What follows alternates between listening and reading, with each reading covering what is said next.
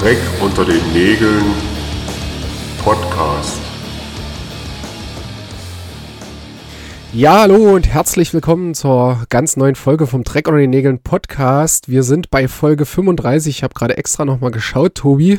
Nicht, dass du mir wieder vorwirfst, dass ich mich nicht kümmern würde und nicht äh, unseren eigenen Podcast nicht im Blick hätte. Aber erstmal die Frage, wie geht's dir? Mir geht's soweit gut. Ähm, viel los in letzter Zeit. Äh, genau. Äh, es ist ein schöner Abend. Wir haben noch 21 Grad. Ich habe ein Bier offen. Ansonsten sitze ich wieder im 14. Stock und genieße die Aussicht. das klingt gut. Wir hatten ja so eine kleine unausgesprochene Sommerpause. Äh, ist sie jetzt eigentlich beendet hier mit dieser Folge? Wahrscheinlich schon, oder? Jetzt naja, sind wir wahrscheinlich wieder. Aber wir haben ja schon vorgewarnt, dass es auch mal länger dauern kann. Ja, ja. Eigentlich hätten wir uns ja auch sehen sollen. Äh, das ist leider nicht passiert. Aber mhm. äh, es wird bestimmt demnächst mal wieder vorkommen. Und dann haben wir bestimmt wieder witzige Sachen darauf zu erzählen. Ähm, kleine, kleine Sache noch. Es gab äh, zu unserer letzten Folge, es, es gab mal äh, Teilnahme ähm, in Social Media. Das passiert nicht so oft, deswegen okay. heben wir das hervor. Und so, unter unserer letzten Folge 34 gibt es bei Instagram einen spannenden Kommentar zu dem Thema ähm, No Shirt, No Service, ähm, den wir auch glaube ich, ähm, ja, vielleicht ein bisschen zu naiv einfach äh, ausgelegt haben. Kann man sich mal reinziehen, kann man sich selber nochmal Gedanken dazu machen. Ähm, fand ich ganz spannend, haben wir ja auch kurz drüber diskutiert. Ich habe auch mit Valentin mal drüber gesprochen. Genau, ist, glaube ich, äh, ganz nett. Genau. Aber kommen wir zur neuen Folge und wollen gar nicht so viel vorne rumlabern. Wir wollen noch sagen, dass die Premiere natürlich im Punk Rockers Radio kommt.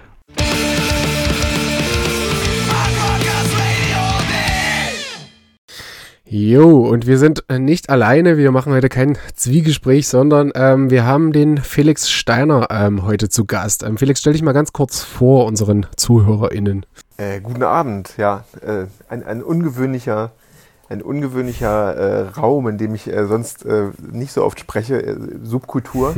genau, ähm, wer bin ich? Ich bin Felix. Ich arbeite bei Mobit, der mobilen Beratung gegen Rechtsextremismus in Thüringen ich bin Politikwissenschaftler und Germanist und bin jetzt ziemlich genau zehn Jahre dabei. Und genau, das heißt, mein Thema ist äh, quasi im, im Kern die extrem rechte Szene in Thüringen. Und ich glaube, deswegen äh, bin ich auch hier und wir werden zumindest einen Teil davon heute noch besprechen. Mhm, genau, also die meisten Zuhörerinnen wissen, dass wir ja, also sowohl Tobi als auch ich, den Thüringen-Background haben. Deswegen wollten wir uns dem Thema noch mal ein bisschen genauer widmen.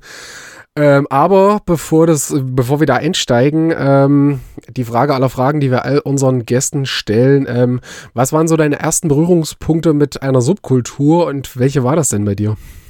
Genau, also ich muss vorher sagen, alle anderen Mitarbeiterinnen von uns distanzieren sich eindeutig von dem, was ich jetzt sagen werde auf die ersten Fragen. jetzt, ähm, ich ich komme tatsächlich ähm, sozusagen als Jugendlicher aus der Hip-Hop-Szene, äh, ähm, Rap, Hip-Hop. Also ähm, das ist meine Subkultur gewesen früher. Also ich sah quasi auch aus wie, ähm, also ich war sozusagen Vanilleeis, äh, wenn man so möchte, äh, in meiner Zeit. Also auch wirklich komplett dabei und ähm, genau. Also ich bin mit Rap groß geworden und muss auch sagen, man wandelt sich natürlich über die Jahre von irgendwie äh, 13, 14, 15 bis jetzt so auch was man hört, aber tatsächlich immer noch ähm, da auch hängen geblieben und ähm, neben zwei anderen Musikrichtungen ist Rap immer noch auf jeden Fall die Musik, die ich höre. Bisschen erweitert natürlich, aber das heißt, ich bin meiner Subkultur zumindest in Teilen auch treu geblieben. Sehr cool. Und was waren so die ersten Bands, ersten Alben, oder die, die dich so dahin gebracht haben oder die so den, den Weg geöffnet haben? Ähm, wir haben tatsächlich in den 90er Jahren, also wir reden jetzt ja, muss man vielleicht einordnen, in welche Zeit. Also ähm, das war bei mir dann so Ende der 90er, Anfang der 2000er. Und ich bin tatsächlich äh, gro also groß geworden. Ich, ich höre ähm, vor allen Dingen deutschen Rap. Ähm, habe auch früher vor allen Dingen deutschen Rap gehört. Und bin tatsächlich mit so ein bisschen mit den Klassikern auch groß geworden. So Curse, Sammy Deluxe, ähm, Cool Savage. Das sind eigentlich so schon die Sachen, mit denen wir groß geworden sind. Neben ein paar kleineren Sachen. Die Firma zum Beispiel, ähm, Kölner. Ähm, das sind, waren so, so die ersten Sachen, ähm, Gentleman damals noch, äh, also nicht Rap, aber sozusagen die Ecke. Ähm, und dann sicherlich noch ein paar kleinere Sachen, aber so, so die deutschen Klassiker schon auch ähm, sowas ähm, wie Advanced Chemistry. Ähm, aber das waren so die, die Basics damals, also an die, die ich mich jetzt noch so breit erinnern kann oder die teilweise hier noch als CDs irgendwo rumliegen, ja. Und gab es denn ähm, erste Konzerte? Kannst du dich da noch erinnern, was so die ersten KünstlerInnen waren, die du vielleicht live gesehen hast? Ja, ähm, tatsächlich bin ich nicht so ein Freund von Konzertgängern, aber tatsächlich ähm, eine der ersten Konzertrunden, die wir so gemacht haben, war ähm, ASD damals noch. Das war Anfang der 2000er. Ich musste jetzt nachgucken, wann, 2.2 oder so.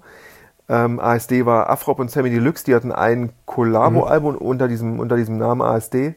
Ich glaube, damals die Single, die bei auch gechartet ist, war Sneak Preview. Das war, ähm, genau, dann ansonsten tatsächlich auch äh, Kursavage-Konzerte und ähm, ansonsten immer so kleinere Clubsachen, also nicht die großen Sachen.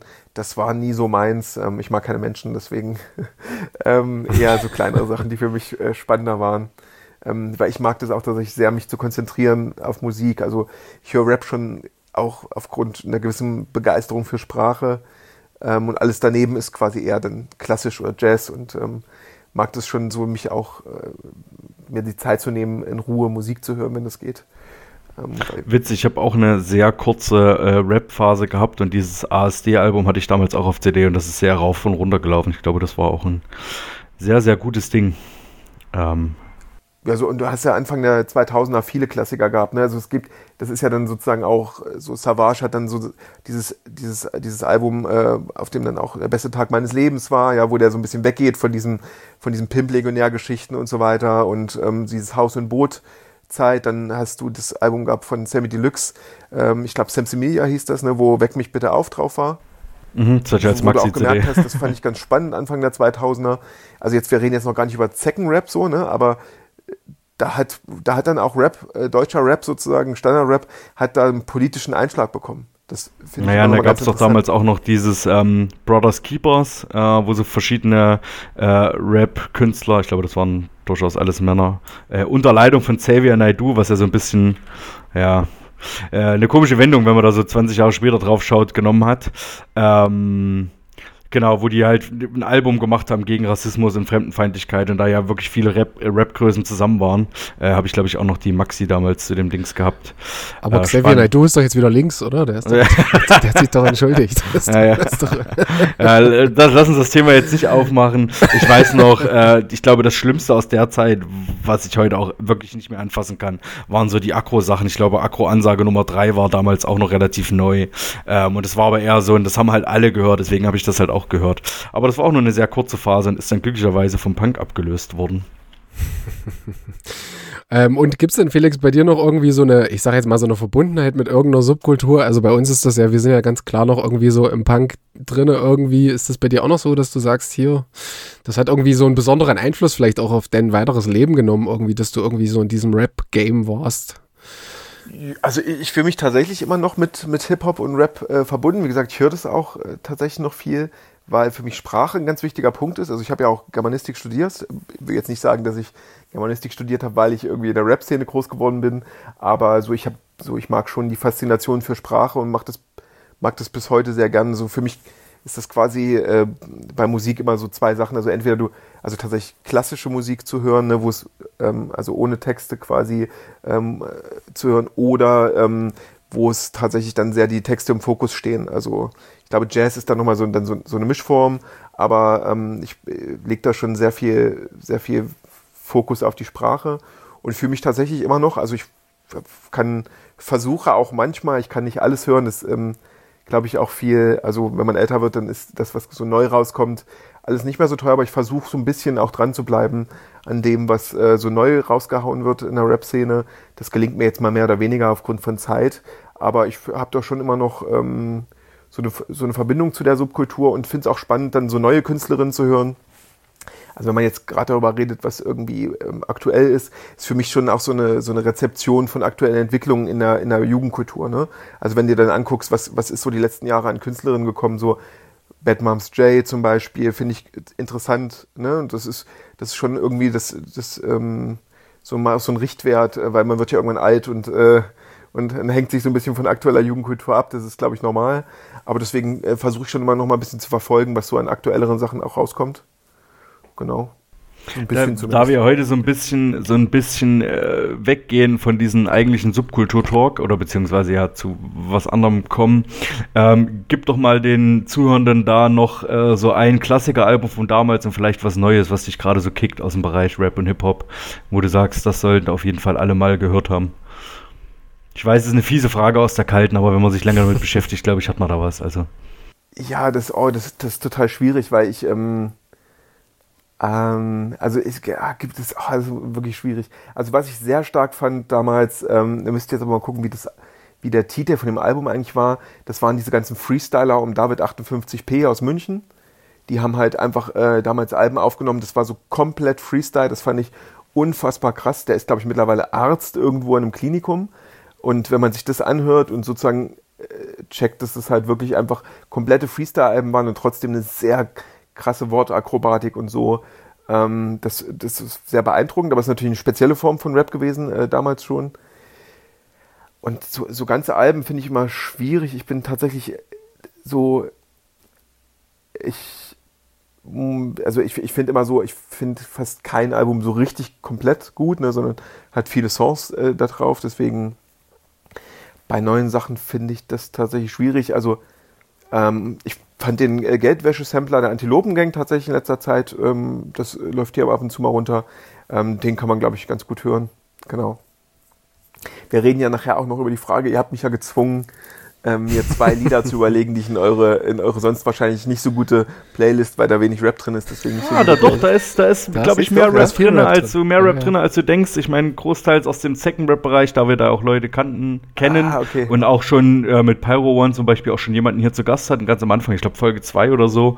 Ähm, genau, und aber Julian okay, und ich sind okay. ja auch, Julian hat auch schon mal, also, also die letzten Jahre, wo wir, hatte er auch mal eine harte Rap-Phase zwischendurch, aber der hört halt echt immer so Quatsch. Ah, das, dann nehme ich das zurück, weil ich habe halt kein Spotify, deswegen habe ich nicht reingehört.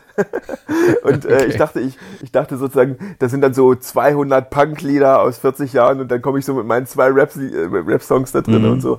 Okay. Oder, oder, auch, oder auch sehr begehrt irgendwelche Black Metal-Songs von 10 Minuten. Ähm, ja, finden sich da auch manchmal. Okay, okay, okay, ja. Und ich habe meine Drohung immer noch nicht wahrgemacht und habe immer noch nicht ausgesiebt, aber es wird kommen. Äh, Leute, ich habe hier so ein bisschen technische Probleme heute, falls das mal, falls Julian das im Nachgang irgendwie nicht gefixt kriegt. Ähm, tut's mir leid, aber schneid irgendwie ich, verstell, verstell, verstellt sich meine Lautstärke hier immer mal. Also falls euch immer mal hier Tobi zu laut vorkommt, sorry, ich bin hier die ganze Zeit am, am rumfriemeln. Ähm, aber ja. Wir kriegen das alles hin. Ähm, genau, das war so ein bisschen unser Einstieg. Äh, wir wollen aber vor allem über deine Arbeit reden. Das haben wir ja vorhin schon so ein bisschen angeteasert. Äh, Felix, stell mal ganz kurz den Mobit e.V. vor. Wo hat der Verein vielleicht so seinen Ursprung und welche Angebote haltet ihr als Verein vor? Wie kann man sich das vorstellen? Jetzt kommen, jetzt kommen die harten Themen, die dann nicht mehr so, äh, so lustig sind tatsächlich. Ähm, genau, also ähm, Mobit e.V. ist ja quasi der Träger der mobilen Beratung, der Trägerverein. Und Anlass war tatsächlich, dass im Jahr 2000 in Erfurt Neonazis versucht haben, die Synagoge niederzubrennen. Und daraufhin haben sich ähm, große gesellschaftliche Gruppen wie die Evangelische Kirche, die Jüdische Landesgemeinde, äh, Gewerkschaften zusammengesetzt und haben gesagt, sie würden gerne jemanden, also einen Akteur schaffen, der Menschen dabei unterstützt, sich gegen die extreme Rechte zu engagieren. Das ist sozusagen eigentlich der Ursprung, also dieser, dieser Anschlag auf die Erfurter Synagoge. Und daraufhin wurde der Mobit e.V. gegründet. Wie gesagt, viele Gewerkschaften äh, dabei und ähm, Mobit ist der Träger der mobilen Beratung. Die gibt es ja in anderen Bundesländern schon äh, länger. Also Brandenburg sicherlich Vorreiter, andere sind dann später nachgezogen. Ähm, und ähm, genau, Mobit gibt es also mittlerweile über 20 Jahre. Wir haben, ich muss jetzt mal nachgucken, ich habe so ein schlechtes Zeitgefühl, aber wir haben jetzt vor ein oder zwei Jahren den 20-jährige Geburtstag gefeiert. Genau, mitten in Corona, ich glaube 2021. Mobit e.V. 2000 gegründet, 2001 dann, glaube ich, die mobile, mobile Beratung quasi äh, entstanden. Ja. Mhm. Und wie, wie gesagt, was, was macht ihr, was haltet ihr so für Angebote vor? Also wer, wer kann sich, sage ich jetzt mal, an euch wenden und ähm, ja, für wen seid ihr da? Genau, also wir sind quasi erstmal, wir haben ein relativ breites Spektrum und du kannst dich sozusagen erstmal ganz grob an uns wenden, egal ob du Einzelperson bist, ob du ein Verein bist, ob du äh, was weiß ich, ein Jugendclub äh, bist und so. Und erstmal ist das große Ding, dass wir quasi versuchen, Leute zu befähigen, also zu empowern, äh, sich zu engagieren. Das kann, um es immer möglichst konkret zu machen, ähm, das kann sein, dass bei uns, um jetzt mal so ein bisschen aus dem Alltag zu erzählen, ruft irgendwie einen Kindergarten an, sagt, hier, wir haben Probleme mit irgendwie extrem rechten Eltern, äh, wie können wir uns da verhalten, äh, könnt ihr uns mal sagen, was aktuell Zeichen und Symbole sind. Bei uns rufen ähm, Leute an, die sagen, ey, bei mir um die Ecke ist jetzt eine Nazi-Demo, wir haben noch nie was angemeldet, könnt ihr mir helfen, so könnt ihr uns ein bisschen einordnen, wer das ist. Oder eine Schule, die anruft, weil sie Probleme hat irgendwie und die Lehrer mal wieder fit machen möchte, Lehrer und Lehrerinnen, ähm, was so die rechten Symboliken sind der Pfarrer ruft an und sagt, hier bei uns im Turm äh, arbeitet ein Bauarbeiter, der hat ein komisches T-Shirt an, könnt ihr mir kurz helfen, das irgendwie einzuordnen. Und wir machen auch unheimlich viele Fortbildungen zu verschiedensten Themen, also auch für soziale Einrichtungen, ähm, aber auch für beispielsweise Justiz oder ähm, andere Träger, ähm, wo wir Leute fit machen, einfach was aktuelle Trends und ähm, ja, Entwicklungen der extrem rechten Thüringen angeht. Also sehr breit. Ich halte relativ viele Vorträge Genau. Das ist so, so die, die tägliche Arbeit, genau. Wie sieht es so aus mit äh, Leuten, die Rassismus erfahren haben oder Fremdenfeindlichkeit oder so? Habt ihr da auch äh, Hilfsangebote? Oder weil jetzt oft äh, eher so Prävention, hast jetzt viel, glaube ich, so über Prävention oder über akute Sachen, aber nicht über Leute, die vielleicht Opfer von rechter Gewalt oder gibt es da eher andere Anlaufstellen? Genau, das ist ja immer so die Beschreibung der ar eigenen Arbeit so ein bisschen in Abgrenzung. Ne? Wir sind keine Opferberatung. Das mhm. heißt, das ist Esra, Esra in Thüringen. Wer also angegriffen wurde oder irgend, also in irgendeiner Form eine Gewalttätigkeit erlebt hat, das muss ja nicht immer militant sein, ähm, der kann sich an Esra wenden. Und um es auch gleich vorne wegzunehmen, wir sind auch keine Ausstiegsberatung. Also bei uns muss auch keiner auf der Matte stehen, der, der äh, nach 20 Jahren äh, Neonazi-Szenen die Schnauze, Schnauze voll hat und glaubt, er möchte jetzt mal äh, sich einen Persilschein besorgen. Das ist auch nicht unser Job, um das nochmal äh, hinterher zu schieben. Genau. Nee, das sind tatsächlich nicht unsere Beratungsfälle. Da kooperieren wir sehr eng mit der, mit der Opferberatung Esra, ja. Genau. Also du ja. kannst dich aber trotzdem bei uns melden, weil manchmal gibt es ja auch so, also es ist ja nicht mal so eindeutig, ne? Und dann kannst du, dann gucken wir zusammen, wo geht das rein und manchmal gibt es auch Beratungsfälle, wo beide Organisationen ihren Teil drin haben. So, ne? Also das ist jetzt, das ist immer jetzt so idealtypisch, ne? Aber du hast ja nicht immer sozusagen das klassische der hat jetzt, der ist verprügelt worden oder so, so ist es ja nicht. Ne? Deswegen, da gibt's, muss man dann klären, wer für was zuständig ist und äh, genau, dann verweisen wir auch weiter. Also du kannst uns trotzdem anrufen, wenn du die Nummer von Esra nicht findest, dann geben wir dir die oder ähm, sorgen dafür, dass irgendwie wir vernetzen mit den Leuten, die dafür zuständig sind, genau. Das klingt ja gut, aber auch, dass ihr so Beratungstätigkeiten macht. Ich glaube, das ist auch ganz spannend mal zu hören, auch für welche Fälle alles. Du hast da, glaube ich, ganz viele differenzierte Sachen gesagt. Äh, das ist, glaube ich, ganz gut und ich glaube, dass da dem einen oder anderen Arbeitgeber oder der einen oder anderen Schule äh, da durchaus auch mal sowas mehr nutzen sollte. Gerade in Brandenburg sind da ja gerade so einige Schulen äh, im Fokus. Und da gab es ja jetzt äh, den einen oder anderen Mehrfall. Ähm, ich glaube, aktuell ist da gerade eine die für eine, eine, ich glaube, eine angehende Lehrerin, die äh, mit falschen Namen und Perücke für äh, Compact TV oder so äh, Moderatorin war. Und das ist aufgeflogen, sogar vom Verfassungsschutz. Und der hat das irgendwie beim Schulamt gemeldet. Und die ist aber im ersten Prüfungsfall durchgekommen, wäre ja alles gar nicht so schlimm. Und dann ist es, glaube ich, beim Bildungsminister auf dem Schreibtisch gelandet. Und der, ja, musste ganz schön rumrudern, so wenn ich das jetzt so richtig wiedergebe, Nein, das war also auf jeden alles, Fall ein spannender Fall. Wichtig. Die hieß, äh, genau, also Pseudonym war Anna Schneider, die hat da moderiert, die Nachrichtensendung bis Anfang 23 und ist eigentlich, äh, wollte eigentlich Grundschullehrerin werden und dem ist jetzt aber ein Riegel vorgeschoben worden. Ja, was vor allen Dingen aber natürlich auch mit, ähm, mit der Berichterstattung zu tun hatte, die äh, beim Tagesspiegel vor allen Dingen gelaufen ist. Deswegen macht äh, Kompakt gerade mobil gegen die beiden Journalisten, die sie dafür verantwortlich machen, dass da die Schullaufbahn ähm, ihrer ehemaligen Kollegin quasi verhindert wurde, ja. Ja, aber es ist ja auch verrückt, äh, was du alles machen kannst und trotzdem im Auge des Bildungsministeriums in erster Instanz quasi trotzdem weiter deinen Job ausführen darfst. Aber es ist ja schön, dass es am Ende dann wahrscheinlich doch Konsequenzen hat. Ich sag mal so, wie viel Zeit hast du? Wir reden. Also, nein, ich äh, darf ja nicht so, ich darf ja nicht konkret, also sozusagen. Nein, sag, sag ruhig gerne was dazu. Du, es ist ja das, womit du dich ja mehr beschäftigst, glaube ich. ich. Ich will nur sagen, wir haben in der Arbeit viele, viele spannende Fälle, aber natürlich, und das ist wichtig auch natürlich für die Leute, die wir beraten, mobile Beratung heißt ja immer auch, dass du quasi, ähm, also es, wir haben natürlich eine absolute Vertraulichkeit, ne, so.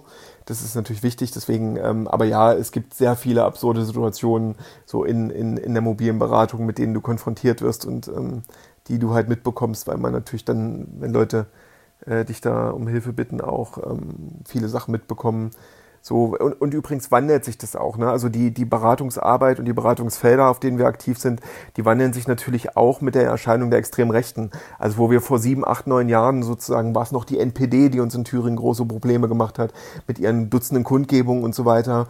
Und äh, während Corona haben zum Beispiel unsere Beratungsfälle zugenommen, was Familien- und Verschwörungstheorien und Ideologie angeht, ne? weil Leute in Familien abgedreht sind und Leute dann nach Hilfe gesucht haben, weil sie eben nicht mehr wussten, was sie machen sollten, weil ihr Sohn, ihr Vater, was weiß ich, ähm, die Mutter ähm, abgedreht ist Richtung äh, Bill Gates, wir uns alle töten, so, ne? Also äh, das heißt, da wandelt sich die Beratung auch ebenso, wie sich quasi ähm, so die, gesellschaftliche, die gesellschaftlichen Schwerpunkte wandeln. Ne, 2015, 16 haben wir unheimlich viele Demos gehabt, ähm, die, wir, die wir mit, ähm, nicht organisiert haben, aber die wir begleitet haben gegen die rassistischen Aufmärsche in Thüringen. Also du hast auch quasi alle zwei, drei, vier, fünf Jahre verschiebt sich immer so ein bisschen die Erscheinung und damit ändert sich auch Beratungsarbeit. Genau, was wir zum Beispiel jetzt gerade unheimlich viel machen, auch das natürlich eine, eine Sache der letzten Jahre, die sich eben ergeben hat, obwohl es jetzt schon ein paar mehr sind, ist halt Reichsbürger. Ne? Also ich sitze unheimlich viel in irgendwelchen Verwaltungen ähm, bei Leuten, die einfach ähm, mit Reichsbürgerinnen zu tun haben. Und das ist auch in Thüringen hat das schon krasse Dimensionen. Also was du da quasi auch äh, mitbekommst, was da passiert, das kriegst du in der Öffentlichkeit tatsächlich wenig mit. Das ist schon auch sehr, sehr frappierend. Ähm, das, da glaube ich, kann man manchmal froh sein, dass man, ähm, dass man da nicht alles weiß, was da, was da so passiert, weil ähm, da passiert ganz viel, vor allen Dingen in den Behörden natürlich. Ne? Das kriegt aber, kriegen wir in der Öffentlichkeit gar nicht mit. Da kommen quasi nur die, die schlimmen ähm, Fälle, die publik werden, irgendwie ans Licht. Aber wir haben da ein sehr großes Problem und es wird ein gesellschaftliches Problem werden, weil wir da von hunderten Leuten ähm, allein in Thüringen reden. Also wir halten die Zahlen dafür viel, viel zu klein. Das wird noch ein riesen Gesellschaftsproblem werden, weil diese Leute natürlich in manchen Regionen unheimlich dominant sind und sich aus der Gesellschaft verabschieden und auch ihre Kinder aus der Gesellschaft rausziehen. Also das heißt, ne, das hast du immer so Felder, die dann hochbloppen, wo wir dann ähm, auch ja, unsere Beratung ändern oder uns auf neue Sachen einstellen müssen. Das heißt, ähm, du wirst äh, dieses Jahr vielleicht nicht mehr, aber spätestens Anfang des nächsten Jahres nochmal zu uns kommen und dann machen wir nochmal Thema Reisburger in Thüringen. Das wird doch, äh, glaube ich, auch ganz spannend. Ähm, du, also das genau, jetzt schon so anteaserst. So alle, alle, zwei, drei Jahre einen neuen, neuen Vortrag irgendwie zu irgendeinem Thema, Reichsbürger. Wir reden heute aber auch über ein aktuelles Thema. Also, ne, du, du siehst schon, ich, das ist eine sehr vielfältige Arbeit. Also, ähm, wir schreiben gerade eine Stelle aus. Wann kommt der Postcard raus?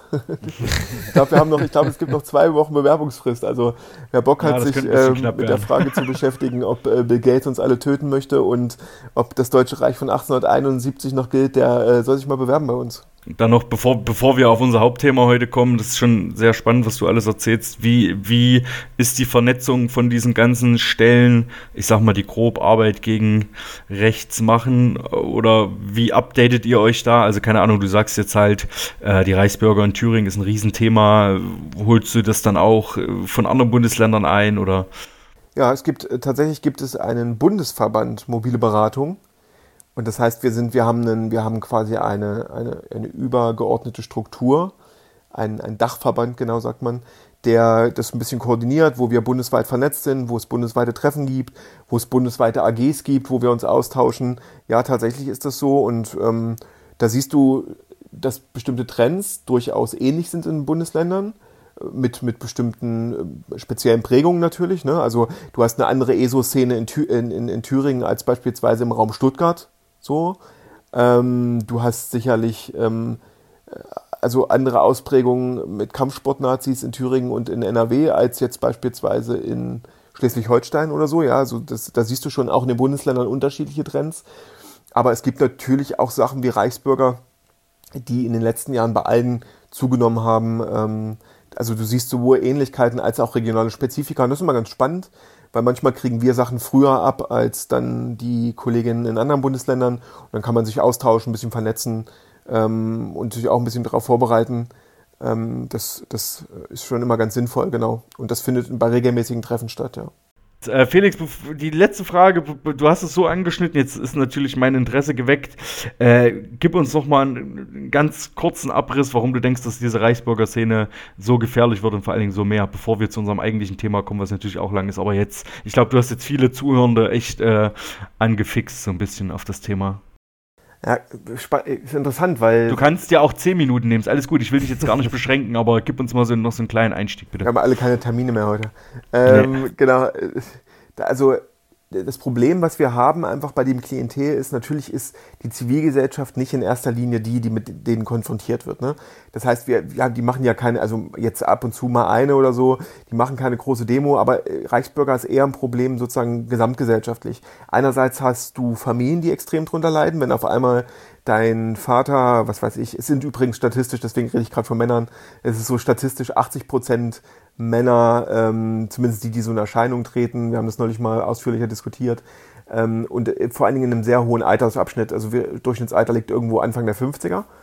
Wenn der auf einmal glaubt, dass das Deutsche Reich nicht mehr, äh, dass das Deutsche Reich noch existiert und er muss keine Rechnungen mehr bezahlen und keinen Strafzettel, das, ähm, und, und fängt zu Hause an, quasi zu erzählen von irgendwelchen ähm, komischen, kruden juristischen Deutungen, dann ist das natürlich einerseits ganz klein, für, eine, für Familien oft ein, ein großes Problem.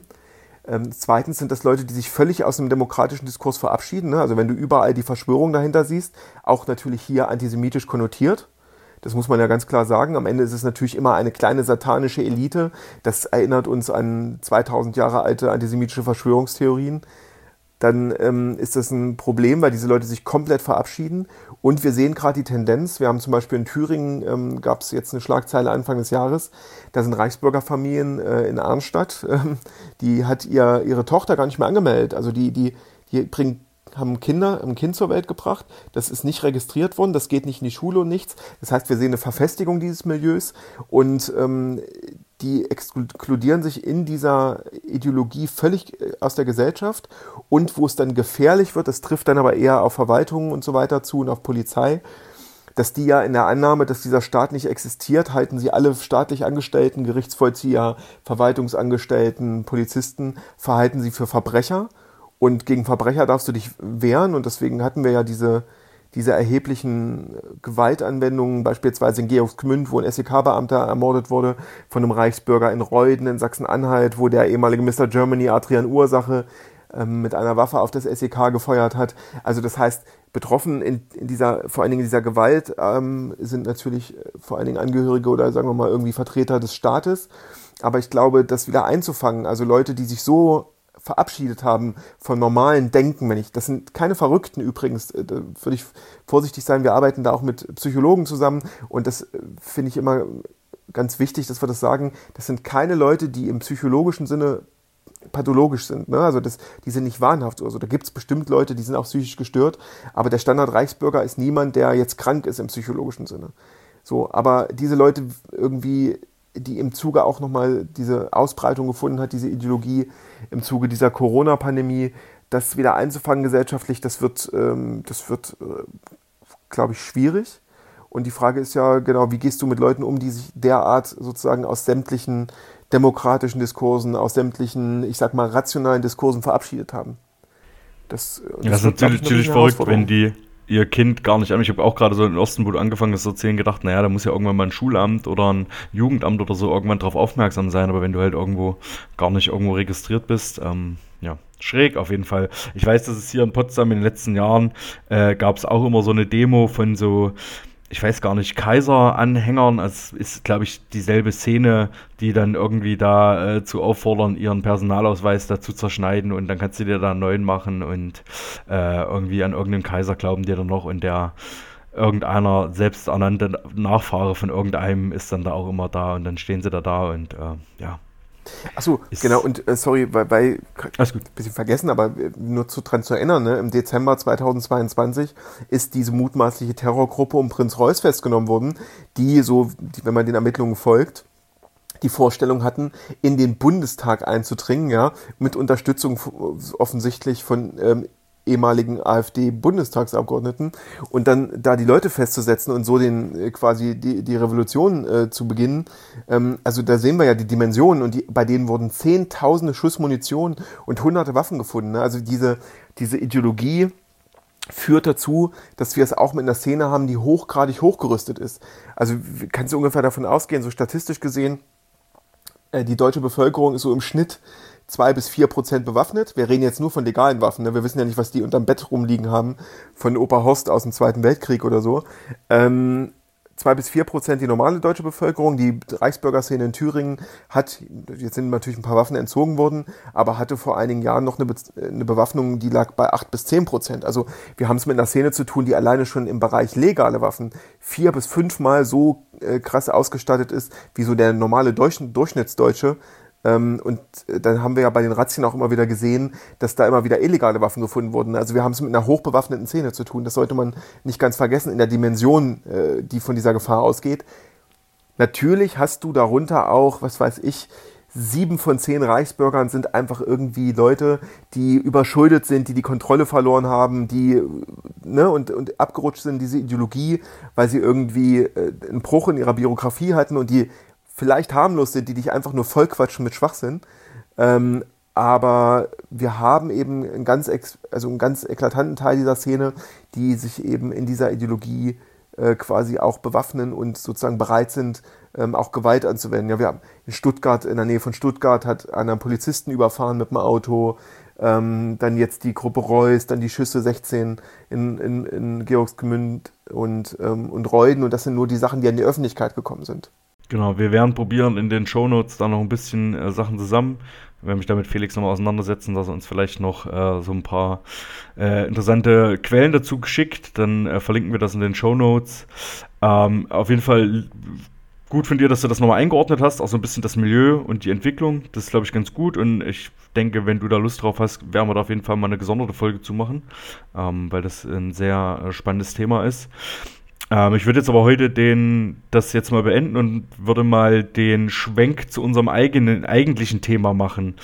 Ähm, genau, wir wollen heute einen Blick auf die Neonazi-Szene in Eisenach machen. Ähm, äh, Julian hat in den letzten allen Folgen, die wir hatten, immer wenn es aktuelle Themen gab, da öfters uns reingebracht, wo wir Fabian da hatten ähm, und so ein bisschen um Subkultur in Eisenach ging, ging es natürlich auch darum, was hat sich in den letzten äh, 20 Jahren so ein Thema rechte Szene entwickelt.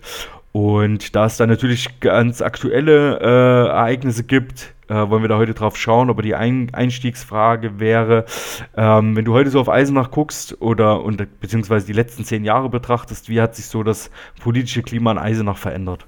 Ja, das ist also die Frage ist, hat sich das politische Klima verändert so, ne? Also du hast halt in Eisenach eine Neonazi-Szene, die ist halt fast 30 Jahre alt.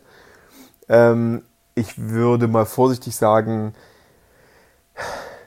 die Szene hat sich gewandelt, aber so, so die politische Situation in Eisenach oder sozusagen die Bedeutung der Szene, die ähm, ist sicherlich ja vielleicht sogar nochmal gestiegen. Also wir haben seit Ende der 90er Jahre dort NPD-Strukturen vor Ort. Wir haben in Eisenach eine Neonazi-Immobilie und wir haben eben seit 2013 die Entwicklung dieser heute unter dem äh, Namen oder so wie der Prozess geführt wird, unter dem Namen Knockout 51 ähm, entstandenen Gruppe äh, Kampfsport-Neonazis, die halt äußerst militant vor Ort vorgegangen sind und auch bundesweit in äh, Strukturen eingebunden waren, bis in, in internationale Terrorstrukturen. Ich ähm, würde sagen, dass durch die Entstehung der Gruppe so ab 2016, also so 13 fing das an, aber so ab 16, 17 hat nochmal die Situation zugenommen, dass sich Angstzonen in der Stadt entwickelt haben, weil die tatsächlich abends losgegangen sind, Leute überfallen haben, Leute geboxt haben. Das heißt, in Eisenach war so seit 2016, 17 spätestens, war die Situation, dass wenn du als erkennbar Linker, sage ich jetzt mal, ähm, rausgegangen bist und irgendeinen Button auf deinem äh, Rucksack hattest, gerade am Wochenende, dann gab es eine reale Gefahr, dass du von diesen Leuten und dessen, deren Umfeld angegriffen ähm, oder sogar schwer verletzt wurdest. So, das, das war das Ding. Und in dieser Entwicklung, in dieser Radikalisierung und in, in, in deren Machtgefühl vor Ort haben die dann tatsächlich irgendwann angefangen, auch Streifen zu laufen, haben sich selber als Ordnungsmacht vor Ort versucht zu etablieren. Und das ging so weit, dass die ähm, sogar einen Polizisten angegriffen haben. Ja? Also ähm, der privat auf einer Feier war, dem mehrfach äh, mehrere Brüche im Gesichtsbereich zugefügt haben, ähm, also die hatten wirklich das Gefühl, dass sie vor Ort so mächtig sind, dass sie ähm, da walten äh, können, wie sie wollen. So, das, das, von dieser Situation reden wir also bis äh, jetzt 2022, bis die, die Festnahmen erfolgt sind. Genau, also das waren so das letzte in den letzten Jahren und gleichzeitig hast du noch das andere Gesicht der extrem rechten Szene und die ist irgendwelche ähm, Disco-Partys finden da eine NPD-Zentrale statt, heute die Heimat. Da finden irgendwelche ähm, Kleiderausgaben nur für deutsche Familien statt. Also du hast andererseits dieses karitative Ding äh, nach außen, um sich zu etablieren in der Bevölkerung. Und das hat das, wozu hat das geführt in Eisenach? Zu über 10 Prozent bei der letzten Stadtratswahl. Ich glaube, es gibt bundesweit keine einzige vergleichbare Stadt in der Größe. Wir reden jetzt hier nicht vom Dorf mit irgendwie 58 Einwohnern, wo drei NPD-Familien wohnen. Wir reden ja von einer Stadt, die irgendwie, ich glaube, 40.000 Einwohner hat ungefähr, äh, wo die NPD bei der Stadtratswahl einfach über 10 Prozent äh, erreicht hat. Das dürfte deutschlandweit einmalig sein und das spricht natürlich auch ein Stück weit für eine gewisse Etablierung der Szene vor Ort, wo es egal ist, dass sozusagen der, der NPD-Funktionär vor Ort schon verurteilt wurde wegen Anstiftung zu einem Sprengstoff- und Brandanschlag, ja, dass der, dass der sozusagen mit dafür verantwortlich ist, ähm, eine militante Kampfsportgruppe herangezogen zu haben und so weiter. Das scheint einen Teil der Bevölkerung nicht zu interessieren. Und äh, deswegen kriegen da knallharte Neonazis 10% bei der Stadtratswahl. Also über 10%. Genau, ähm, das war ja in Eisenach sogar so, dass der meistgewählteste Stadtrat, äh, also neben der Oberbürgermeisterin, ähm, der NPD-Vertreter war, oder? Also das war ja, oder? Glaube ich sogar, weil du gerade gesagt hast, die 10%. Aber das ist ja dann auch nochmal krass, dass dann so eine Einzelperson von der NPD so viele Stimmen auf sich vereinnahmt. Ja, genau. Und ja, es zeigt krass. halt, dass, dass da irgendwie eine Etablierung stattgefunden hat, die jetzt seit 20 Jahren geht. Das ist ja auch keine Entscheidung von, von gestern und heute. Das ist, wir sehen das relativ klassisch. Und zwar sehen wir das in vielen Kommunen. Neonazis haben es einfacher, wenn die aus der Kommune kommen, in der sie auch agieren nicht zugezogen sind, aufgewachsen sind in der Kommune, wenn die Familie schon bekannt ist und so weiter, dann gibt es oft so eine, so eine Einstellung dazu, ja, das ist hier der XYZ, jetzt im mhm. Fall von Eisenach, das ist der Patrick, den kenne ich schon seit der ganz klein ist, der, hier wohnt die Mutter und da wohnt irgendwie die Schwester und so weiter. Ähm, und das, das Phänomen sehen wir auch zum Beispiel bei Tommy Frank in Südthüringen. Ja, das ist der Tommy von nebenan, korrekter Kerl und so weiter. Das heißt, wenn, wenn du Nazis hast, die in der Neonazis hast, ähm, extrem rechte Akteure hast, die sozusagen vor Ort aufgewachsen sind, viele Leute kennen und so weiter, dann äh, sieht man oft eine etwas größere Akzeptanz, als wenn dann jemand irgendwie vor zwei, drei, vier Jahren zugezogen ist. Gibt es natürlich auch, dass sich Leute etablieren, aber ähm, das kannst du ganz gut sehen. Ähm, dass da eben ähm, sozusagen man kennt sich und äh, nimmt die Taten, was da passiert ist und die Geschichten, die in Medien stehen, wenn es dich dann selber nicht betrifft, werden dann nicht so wahrgenommen. Die werden dann sozusagen der Person nicht so richtig zugeordnet, sondern das ist ja in Ordnung, mit dem habe ich neulich ein Bier getrunken, der hat ein paar ganz vernünftige Einstellungen und dann gibt es so eine, so eine, ja, so eine Verniedlichung dieses Neonazismus und all dessen, was da dranhängt an Ideologie und auch an Gewalt. Du bist ja aktuell auch mit einem Vortrag zu Knockout 51 unterwegs, äh, mit dem Titel von der Schulbank bis ins Neonazi-Terrornetzwerk. Ähm, kannst du uns noch ein bisschen zu der Struktur dieser Gruppe sagen, das äh, Auftreten und hast ja schon so ein bisschen beschrieben, vielleicht auch, was die sich selber für Ziele gesetzt haben. Und ich glaube, äh, interessant bei sowas ist auch immer so ein bisschen die Personenstärke, die die haben, vielleicht so mit Kern und Umfeld. Das äh, Ding ist, ähm, es sprechen jetzt immer alle quasi über so den letzten ähm, Organisationsabschnitt. Das ist auch okay. Das muss man verstehen für den, für den Prozess. Also der Prozess kann, ist ja, wird ja geführt auch wegen, ähm, also wegen einer kriminellen Vereinigung. Und da kannst du nicht, also da muss sozusagen eine konkrete Vereinigung im Fokus stehen. Und die Bundesbehörden haben diese Ermittlungen ja auch erst sehr spät aufgenommen. Also erst, glaube ich, 2019, 2020. Man muss aber verstehen, dass zu dem Zeitpunkt, als Knockout gegründet wurde, da war diese Entwicklung dieser Jugendgruppe schon ähm, also sechs bis sieben Jahre alt. Das heißt also, Knockout ist ja gar nicht deren erstes Projekt gewesen, sondern die ersten von denen ähm, sind auf Demos aufgetaucht, da waren die kaum 15 Jahre alt und das war 2013. Das ist eigentlich so der Startpunkt von diesem Knockout, wenn du äh, sozusagen dir mal anguckst, wann treten eigentlich diese Jugendlichen, die dann später diese brutalen Neonazi-Kampfsportler werden, wann treten die eigentlich das erste Mal so im Kontext extreme Recht auf. Dann ist das 2013, 2014. Das sind nämlich die ersten Veranstaltungen, äh, auch NPD-Veranstaltungen, bei denen Patrick äh, Wieschke da maßgeblich sozusagen involviert war, auch in die Organisation, wo die ersten von denen auftauchen. Da sind das Jugendliche, ne, die vorher nie in Erscheinung getreten sind und so weiter. Irgendwelche, ähm, genau. Und dann finden die sehr schnell Anschluss, auch über die Strukturen in Eisenach, auch über Wieschke, der sehr schnell deutlich macht, dass, das, dass die NPD-Immobilie auch ein Anlaufpunkt für die ist. Da finden Veranstaltungen statt, schon sehr früh. Ähm, er bietet sich sogar in einem, er hat sich sogar relativ früh angeboten, wer Kontakt zu der Gruppe wollte, der sollte sich bei ihm melden. Und dann entsteht, nachdem man die dann so gesehen hat, auf ein paar Demos und ein paar Veranstaltungen, ähm, gründen die dann ihre erste Gruppe 2015 im Juli. Wie hat man das damals gemacht, 2015?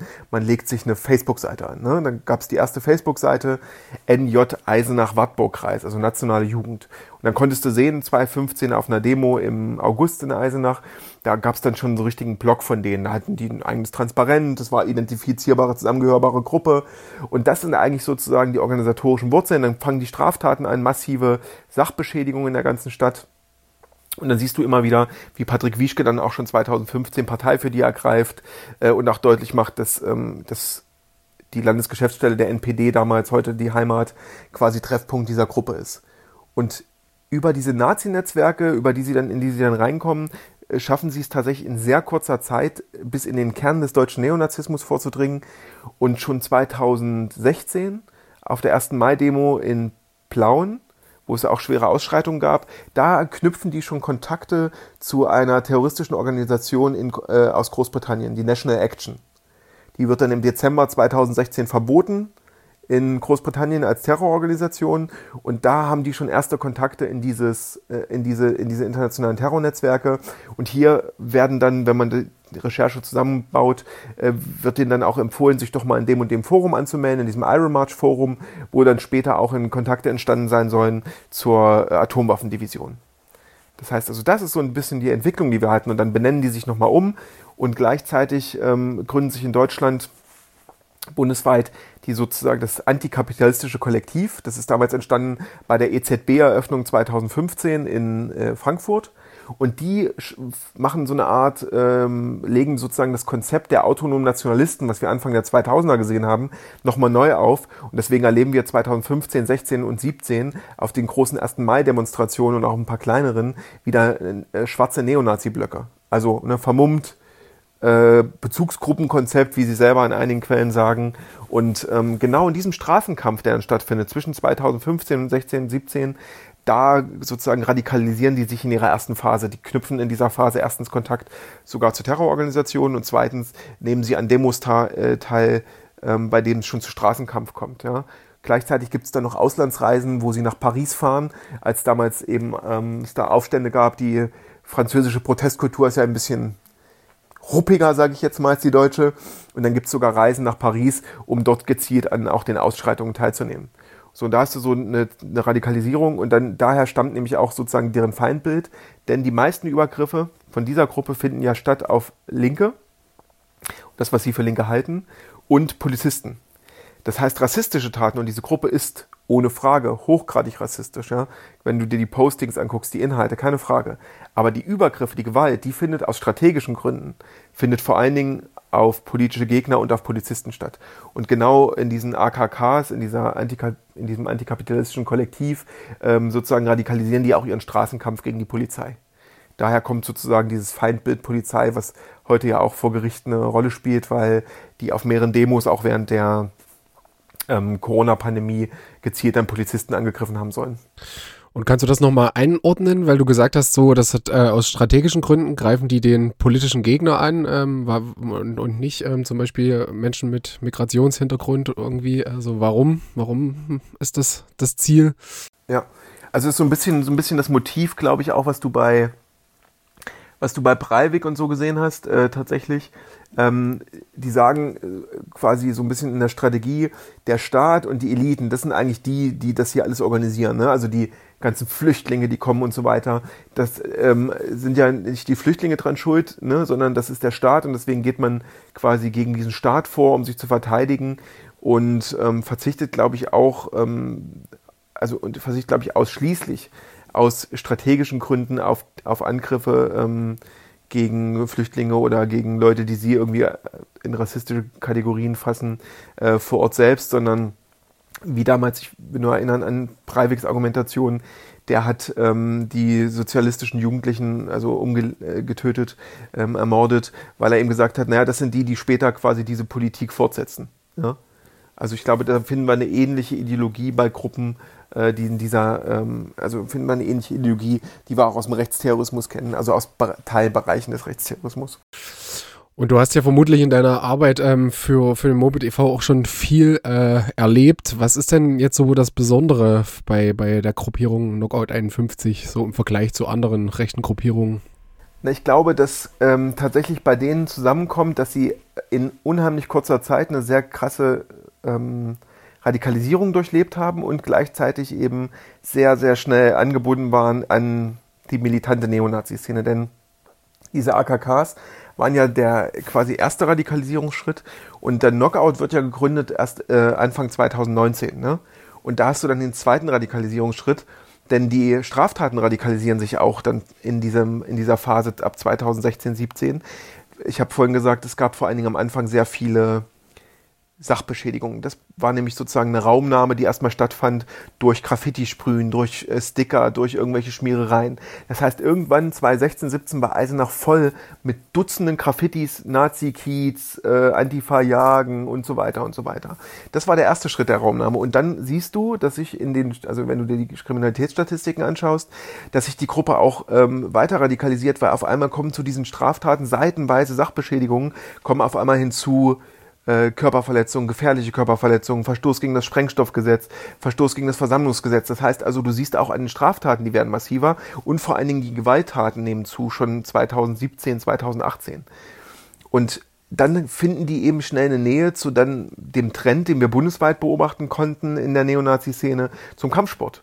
Und was machen sie? Sie fangen an, Kampfsport zu trainieren, sind unterwegs mit Fußball-Hooligans, also vernetzen sich auch hier wieder in eine Szene, die natürlich, äh, eine rechte Hooligan-Szene, die von, die natürlich eine sehr professionalisierte Gewalt hat. Sie professionalisieren also ihre Gewalt weiter. Die trainieren dann, machen Kampfsporttrainings, ähm, gehen zu verschiedenen Kampfsportschulen, nehmen an verschiedenen äh, Trainings teil und so werden die quasi immer fitter für den Straßenkampf. Und dann siehst du eben, dass auch die Gewalttaten immer brutaler werden.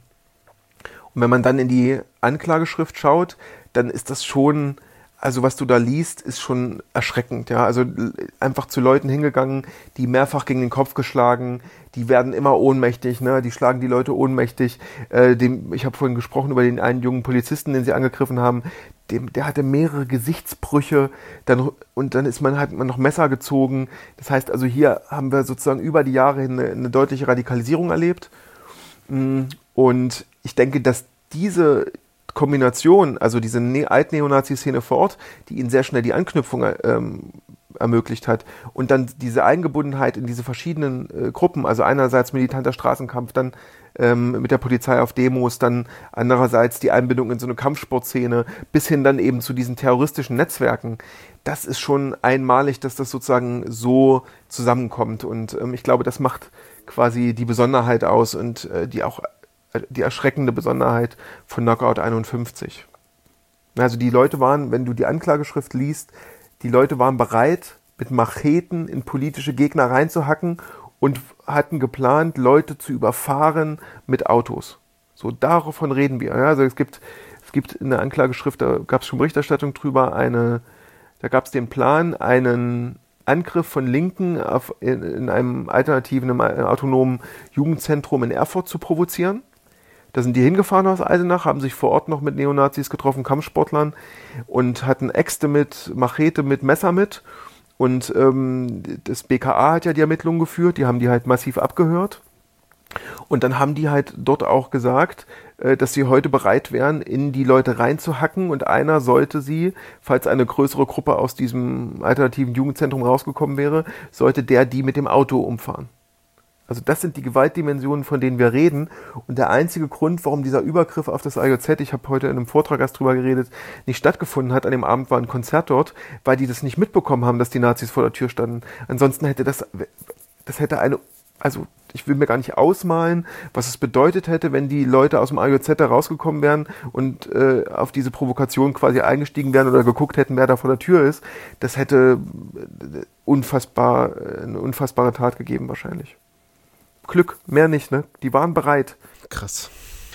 Ähm, ja, du hast ja jetzt gerade schon so ein bisschen angeführt, dass es ähm, verschiedene ja, Tatvorwürfe gibt, beziehungsweise ähm, in der Anklageschrift ähm, vom 2. Mai 2023 von der Generalbundesanwaltschaft Ähm, ja, das ist ja, die Liste ist ja endlos lang ich würde, ich würde kurz Julian ins Wort fallen und würde einfach den Text im Gesamten vorlesen, weil das, ich wieder. Du kannst äh, auch einfach gerne einen Text vorlesen, genau. Ich wieder Texte ausgearbeitet habe, ähm, weil es das manchmal einfacher macht. Am 2. Mai 23 klagte die, der Generalbundesanwalt beim Bundesgerichtshof vier mutmaßliche Mitglieder von Knockout 51 unter anderem wegen hinreichenden Tatverdachts der Mitgliedschaft in einer und Gründung einer kriminellen und terroristischen Vereinigung, mehrfacher gefährlicher Körperverletzung, Angriffe auf Verstreckungsbeamte, Landfriedensbruch, versuchter Gefangenenbefreiung und Verstößen gegen das Waffenrecht an. Dabei ging es um insgesamt 14 Ereignisse. Am 1. August 23 ließ das Thüringer Oberlandesgericht die Anklage zu. Im Unterschied zur Anklage wird es allerdings im Verfahren vor dem Oberlandesgericht nicht um die Bildung einer terroristischen Vereinigung gehen, sondern um diejenige einer kriminellen Vereinigung. Genau, und da würden wir gerne mal die Einschätzung von dir äh, hören, wie du, wie siehst du diesen Prozess bzw. die Anklage? Der ist, äh, ja, also genau, aktuell läuft der Prozess. Ähm, noch das vielleicht zu erklären für alle, die das natürlich irgendwie nicht so verfolgen können. Ähm, es wird nicht nur einen Prozess geben, sondern jetzt aktuell stehen von dieser ganzen Gruppe vier Leute vor Gericht. Das soll der Kern der Gruppe sein, der zuletzt quasi agiert hat. Und es gibt noch mehrere Nachfolgeprozesse, die erst 2024 beginnen werden. Dazu gehören dann eben Leute, die als Unterstützer zählen und so weiter oder auch Mitglieder, aber die nicht im Hauptprozess angeklagt sind. Auch Patrick Wieschke, die Bundesanwaltschaft nennt das in der Anklageschrift sogenannte gesondert Verfolgte. Also das heißt Leute, die zwar zugerechnet werden, aber jetzt nicht im Hauptprozess angeklagt werden. Ich muss sagen, es ist so, die, dass es nicht zugelassen wurde als terroristische äh, Organisation oder Vereinigung, das ist ja immer eine spannende Frage. Wir reden ja aber über, über die Frage, ob das juristisch standhält. Das Problem ist, wir können, äh, ich kann nicht sagen, weil das Gericht hat diese Argumentation, warum sie das nicht zugelassen haben, die ist ja nicht öffentlich bisher. Mhm. Ich will bloß immer sagen, wir müssen da vorsichtig sein. Ich, ich verstehe die Empörung darüber, aber natürlich reden die in juristischen Diskussionen und ich würde sagen, diese Gruppe hat einen Alltagsterror äh, in Eisenach sozusagen organisiert ob das jetzt, und ich bin kein Jurist, ob das jetzt aber dem Stand hält, wenn wir über die juristische Definition reden, das kann ich nicht beurteilen und ich habe keinen Zugang oder bisher ist das nicht öffentlich zur Begründung, warum das Gericht eben nicht die, den Versuch der Bundesanwaltschaft zugelassen hat, das Ganze ähm, als terroristische Vereinigung anzuklagen. Deswegen würde ich da mich vorsichtig, äh, nur vorsichtig äußern wollen. Ähm, zweites ist zum Prozess allgemein. Also ich, ähm, erstens muss man festhalten, dieser Prozess, diese Ermittlungen wurden nicht von den Thüringer Behörden geführt, sondern vom, von der Bundesanwaltschaft, die das BKA beauftragt hat. Ich glaube, dass das sehr gut ist für diesen Prozess. Ähm, denn was jetzt zuletzt in den Medien und öffentlich geworden ist, ähm, es ist auch Teil der Anklageschrift, das kann man nachlesen, glaube ich, im Neuen Deutschland äh, hat es geschrieben, dass die Gruppe auch eine Kontaktperson in der PI Eisenach hatte, einen Polizisten, der sie mit Informationen versorgt hat. Da ist das Innenministerium gerade sehr, ich sag mal, vorsichtig, diese Sache aufzuklären. Das wäre ganz vor allen Dingen für die Zivilgesellschaften, alle, die in Eisenach äh, aktiv sind, aber ziemlich wichtig, weil du dir vorstellen musst, die wissen, also wir wissen, dass es offensichtlich eine Person gab, so zumindest geht sogar die Behörden selber davon aus, die diese Neonazis mit ähm, Infos versorgt hat. Und ähm, bei all dem, was die Gruppe in Eisenach veranstaltet hat, äh, was, hat das, was hat das für eine Folge für die Leute, die vor Ort sozusagen nicht wissen, können sie dem Polizisten, der Polizistin jetzt gegenüber vertrauen. Ne? Deswegen ähm, ist da dringend geboten, dass das Innenministerium da Aufklärung schafft, das Thüringer Innenministerium.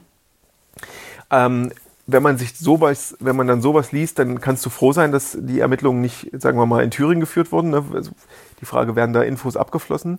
Man muss allerdings fairerweise auch sagen, das LKA Thüringen, also das Landeskriminalamt, hatte bereits gegen die nationale Jugend ähm, Eisenach-Wattburg-Kreis, haben die bereits ein zweijähriges Verfahren geführt äh, als kriminelle Vereinigung und zwar schon 2015 bis 2017, haben die über 600 Tage gegen die nationale Jugend ermittelt wegen krimineller Vereinigung. Und das hat dann die Staatsanwaltschaft Meiningen eingestellt, das Verfahren. Auch da kann ich euch nicht sagen, warum. Wäre total spannend. Ähm, das heißt, mhm. es gab schon mal den Versuch, diese Vorläufergruppen als kriminelle Vereinigungen gegen die zu ermitteln. Aber da hat die Staatsanwaltschaft gesagt, nö, ist nicht. Also das sind sozusagen die, die, die Vorgeschichten, die man dazu kennen muss. Ich bin von dem, was da in Ermittlungen vorgelegt wurde, ähm, sehr positiv überrascht. Das BKA hat da wirklich, also ich kann das nicht anders sagen, aber also alles gezogen an Registern, was glaube ich, so halb in, ihren, in ihrem Köcher, was sie in ihrem Köcher hatten, um mal äh, das als Metapher zu formulieren, die haben die Telefone überwacht, die haben die Autos von Mitgliedern abgehört. Ja? Das heißt, daher kommen auch viele der Ermittlungsergebnisse, weil immer, wenn die irgendwo hingefahren sind und sowas geplant haben wie beim äh, AJZ, dann konnte das BKA mithören, weil die Autos vernetzt, äh, weil die Autos abgehört wurden. Und was man auch sagen muss, das finde ich immer interessant, äh, wenn man so überlegt, wir, wir halten das für so clevere, moderne junge Neonazis. Also offensichtlich sind sämtliche Geräte, Handys äh, und Computer vom BKA nach den Razzien geknackt worden. Also die Datensicherheit scheint jetzt bei Knockout 51, da scheint es eher um die Bizeps-Sicherheit gegangen zu sein, als um die Datensicherheit, weil ähm, tatsächlich äh, da Chatgruppen ausgelesen werden konnten, die über Jahre die Thüringer Neo, wo die Thüringer Neonazi-Szene sich ähm, organisiert hat. Und ähm, also wenn du dir die, die, die Anklageschrift sozusagen, das, was auch bis jetzt berichtet wurde, anschaust, dann gibt es, ist das schon eine sehr, sehr valide Datengrundlage. Ähm, und das ist ganz spannend in dem Prozess. Ähm, der Großteil beruht gar nicht auf Zeugenaussagen, die gibt es auch, aber die haben einfach unheimlich viel mitgehört oder können aufgrund der Daten, die sie auf den Geräten dieser Gruppe gefunden haben oder bei den Razzien gefunden haben, wie zum Beispiel Waffenteile, ähm, können sie einfach ähm, äh, sehr gut die Entwicklung nachzeichnen. Deswegen ähm, muss ich sagen, die Ermittlungen, was ich da sozusagen einsehen konnte oder was ich da bisher in der Presse gelesen habe, das ist schon ähm, aus meiner Sicht gut geführt worden. Ja. Ich muss ehrlich sagen, ich bin immer noch so ein bisschen, bisschen schockiert, dass das, was du alles erzählst, mit diesem geplanten Überfall aufs ALZ und dass die da quasi schon vor der Tür standen und das BKA das wusste und aber irgendwie da ja anscheinend keine Intervention stattgefunden hat. Nee, so, so funktioniert das nicht, genau, sorry, aber das ist nicht die Hürde. Ja, du gerne, klär mich auf. Genau, ja. das ist erst hinterher, ne? Also, ja, Shake, nur damit ja, das sozusagen nicht, nicht, dass das dann falsch äh, quasi rüberkommt, ähm, genau, ja.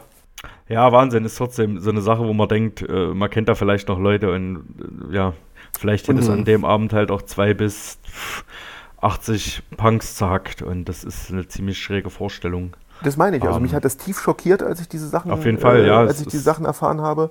Und auch nochmal, um die, die weitere Dimension klarzumachen, einem der Mitglieder wird auch vorgeworfen, mit einem 3D-Drucker ähm, relevante Waffenteile schon fertig gehabt zu haben für den Bau einer Schusswaffe und ähm, die Behörden gehen davon aus, dass äh, das faktisch alles schon vorlag an Teilen. Es haben nur noch die Munition gefehlt, aber die Waffe hätte schon fertiggestellt werden können. Also offensichtlich war es auch knapp davor, dass ähm, zumindest äh, eine Person hier ähm, sich eine, eine funktionierende Schusswaffe äh, gebaut hatte. Also die sei, davon gehen die Behörden aus, die, im Kern hatte der alle Teile schon zusammen und war kurz vor der Fertigstellung du hast halt sehr viel erzählt und du hast halt sehr viel auch über die Radikalisierung, über die verschiedenen, äh, ich sag mal, Stadien der Gruppe äh, gesprochen. Findest du, dass der Prozess zu spät kommt? Oder wie du ja sagst, dass die alle Register gezogen haben, dass es halt genau jetzt richtig ist, weil sie halt irgendwie, ich sag mal in Anführungszeichen, genug haben, um da dementsprechend vorzugehen? Also. Naja, ich sag mal so, also ich hätte, ich glaube, wir hätten oder mutmaßlich hätten wir einen Teil der Radikalisierung stoppen können, wenn da bereits 2017 das Verfahren vor Gericht gelandet wäre als kriminelle Vereinigung und die in einem sehr viel früheren Stadium quasi schon äh, die Repression ähm, bekommen hätten. Also dann wäre ja die Frage, wäre es überhaupt so weit gekommen? Ja? Deswegen, ähm, ich glaube, der wichtige Punkt ist, was man verstehen muss, durch diese Radikalisierung und die ähm, immer weiter wachsende Bedeutung von Knockout 51 auch im bundesdeutschen Neonazismus. Die waren ja irgendwann offizieller Unterstützer des Kampf der Nibelungen, also dem größten Kampfsport-Event der Neonazi-Szene. Dann sind die natürlich auch in, die, äh, in den Fokus der Bundesbehörden gerückt. Ich sag mal, die NJ Eisenach, Wartburg-Kreis 2015, die interessiert das BKA nicht. Und auch nicht das, den, Bundes, äh, den Generalbundesanwalt. Ne? Das waren irgendwie 15-jährige Nazis, die Graffitis irgendwo hingemalt haben. Und natürlich damit dieser Bedeutungszuwachs ähm, hat, hat sich das natürlich auch der Fokus erhöht. Und hinzu kommt jetzt natürlich eine etwas, ja, ich nenne es mal ironisch-sarkastische Wendung. Ähm, also ein Argument, äh, wo sich diese Gruppe, so gehen zumindest die Bundesanwaltschaft davon aus, weiter radikalisiert hat, ist, dass es ja dann Überfälle gab, die der äh, radikalen Linken zugerechnet werden, auf äh, die eine Kneipe, die einer oder der Redelsführer der von Knockout ähm, betrieb, hat bzw. betreibt. Ähm, und äh, dann haben wir ja die Situation, als dann der, das Lina E-Verfahren äh, eröffnet wurde, dann waren ja mehrere Mitglieder von Knockout waren ja Zeugen gegen, also im Lina-E-Verfahren, der Generalbundesanwaltschaft und ein Jahr später oder so, ich, dreiviertel Jahr, weiß ich nicht, hat dann die General, war, sah sich dann die Generalbundesanwaltschaft gezwungen, ihre eigenen Zeugen einzukassieren quasi, ne? Ähm, und die Radikalisierung, die, von der die Generalbundesanwaltschaft es ausgeht, dass sozusagen die Gruppe radikalisiert sich bis 2019 und dann passieren diese Überfälle auf äh, den Redelsführer der Gruppe und auf dessen Kneipe und dann sozusagen ziehen die nochmal alle Register und ähm, so ist dann die Argumentation, dann heißt es nur noch raus mit Messern und dann hätte sich die Gewaltbereitschaft auch nochmal erhöht, um auch davon gehen die Behörden aus, die Tötung von politischen Gegnern in Kauf zu nehmen. Das war ja, ist ja die Argumentation, warum man auch ähm, eigentlich eine terroristische Vereinigung an, äh, anklagen wollte, weil eben auch hier die Tötung äh, von Linken vor allen Dingen äh, einkalkuliert worden sei. Und ähm, du warst ja sicher jetzt schon mal ähm, beim Prozess dabei, kann ich mir vorstellen. Kannst du die Atmosphäre im Gerichtssaal kurz beschreiben? Wie, wie ist das so? Wie, was sind da für Menschen anwesend? Ähm, ja, haben die UnterstützerInnen mit am Start? Ähm, ja, wie sieht das aus? Viele Richter und Staatsanwälte, äh, nein, also äh, du hast natürlich sozusagen vier Angeklagte, jeder von denen hat zwei bis drei Anwälte, dann hast du das der Staatsschutzsenat in Jena. Das heißt also Sicherheitsvorkehrungen relativ hoch, sehr viel Polizei sichert jeden Prozesstag ab und tatsächlich konntest du dann in den ersten Prozesstagen, also ich war jetzt, ich glaube drei waren und bei zwei war ich dabei, ähm, konntest du sehen, dass die Gruppe weiterhin in der bundesdeutschen Neonazi-Szene ähm, Unterstützung genießt. Denn bisher bei jedem Prozesstag stehen da 20 äh, extrem rechte Unterstützerinnen vor der Tür. Ne? Also natürlich ist da auch die Mutter dabei, vom, vom, oder sind die El Teile der Eltern dabei, aber da sind auf einmal eben auch Neonazis aus Dortmund aufgetaucht, Neonazis aus Hof, Neonazis, die, der, die aus dem Umfeld der, der Hammerskins kommen, ähm, Neonazis aus Niedersachsen. Ja? Also man konnte sehen, dass die bundesweit in welche Netzwerke die eingeordnet äh, waren oder eingebunden waren und dass hier eine ganz klare Unterstützung auch besteht. Und das ist vor Gericht sehr, sehr unangenehm, weil du hast die Hälfte des Raums äh, dann tatsächlich, ähm, das Gericht hat jetzt noch ein bisschen das Vorgehen geändert, aber in ersten Prozesstagen war die Hälfte des Raums einfach voll mit zu tätowierten Neonazis, die man auch zum Teil kennt, wo man weiß, das sind militante Nazis mit irgendwelchen auch natürlich sichtbaren, nicht verbotenen, aber sichtbaren Nazi-Tätowierungen, teilweise Nazi-Shirts. Und dann sitzt du halt so Schulter an Schulter mit denen. Mir ist die Freude äh, erspart geblieben, Gott sei Dank bisher. Und dann sitzt du so daneben und ähm, ja, da ist jetzt, da ist jetzt nicht so viel Platz in dem Zuschauerraum. Ja. Also es ist eine mhm. sehr unangenehme Situation. Aggressionen auch teilweise, äh, die von der Neonazi-Szene dann sich so berichten, dass einige beim letzten Prozesstag auch gegen Zeugen richtet. Ähm, genau, also ansonsten äh, gibt es immer viele Leute, auch aus Eisenach, die natürlich hinfahren, um sich das anzugucken, die in den vergangenen Jahren auch betroffen waren von der neonazistischen Gewalt. Ähm, ja, also sehr angespannt immer vor Gericht und äh, sehr, sehr unangenehm, muss man sagen. Das ist eine ähm, kurze, kurze Zwischenfrage dazu. Die werden dich ja auch erkennen oder dich einordnen können. Kriegst du dann auch mal Kommentare oder irgendwie? Nee. Okay, oder? Ähm, oh, ich habe, ich, ähm, meine, meine, meine Berühmtheit hält sich in Grenzen. okay. Ich, ähm, äh, bis jetzt hat mich noch keiner um Autogramm gefragt. Also ähm, ich, ich, ich glaube, da gibt es andere Leute, die vor Ort mehr am Fokus stehen. Gerade so auch ähm, die Eisenacher Neonazis wissen natürlich, wer aus Eisenach da vor Ort ist und so. Also da bin ich jetzt nicht, ähm, bin ich jetzt keiner von denen, die da sozusagen ähm, da Fokus, da gibt es Leute, die wirklich mehr, mehr angefeindet werden vor Gericht. Da will ich da, da will ich mich jetzt gar nicht äh, so rausnehmen, genau. Ja. Und ähm, hast du eine, kannst du eine Einschätzung abgeben, wie lange so ein Prozess jetzt dauern wird, also gegen diese vier äh, mutmaßlichen Redelsführer? Ähm, was, was denkst du? Das ist wahrscheinlich total schwierig zu sagen, oder? Ja, das ist total schwierig zu sagen, weil wir wissen ja noch nicht, was die Strategie der Anwälte ist. Wir wissen nicht, was passieren wird. Ne? Mhm. Das, das ähm, wird zum Beispiel vielleicht noch jemand aussagen von den vier Angeklagten. Ähm, aktuell sind insgesamt, glaube ich, knapp 40 Team, äh, Termine terminiert, Termine terminiert, okay. ähm, und zwar bis Ende März 2024. Ähm, dann werden wir gucken, ob das reicht. Ob die dann sagen, äh, sozusagen sind alle mhm. Zeugen vernommen worden und so weiter. Und ich will noch mal daran erinnern, weil ich das vorhin schon gesagt habe, das ist nicht der einzige Prozess. Danach gibt es noch, glaube ich, knapp zehn mhm. Leute, die auch noch Prozesse erwarten. Also das heißt, diese Prozesse insgesamt, die, sagen wir mal, den Komplex Knockout behandeln, der wird uns noch bis 24 oder vielleicht länger äh, begleiten. Das kann man aktuell noch gar nicht ganz genau sagen, aber ich glaube, das Jahr 24, da werden sich die Prozesse noch komplett durchziehen. Der Hauptprozess muss man mal gucken, wie sich das wie gesagt entwickelt. Wenn das Gericht irgendwann der Meinung ist, die Beweisaufnahme kann abgeschlossen werden, dann ist äh, okay. Dann kommt es noch darauf an, wie viele Anträge gestellt werden und so weiter und so weiter. Aber aktuell 40 Termine bis mindestens Ende März 2024. Und wie gesagt, und aber es ist schon, das ist schon ein beschissenes Gefühl, wenn man weiß, also bei all Sachen, äh, all den Sachen, die jetzt irgendwie bekannt geworden sind, ähm, dass da so ein großer Kreis von Personen da einfach jetzt noch draußen rumläuft und irgendwie, ja, keine Ahnung, weiter agieren kann. Genau, das müssen wir auch ganz klar sagen. Das finde ich auch wichtig.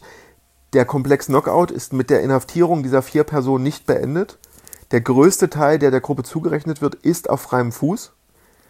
Ähm, vernetzt sich aktuell Richtung organisierte Kriminalität.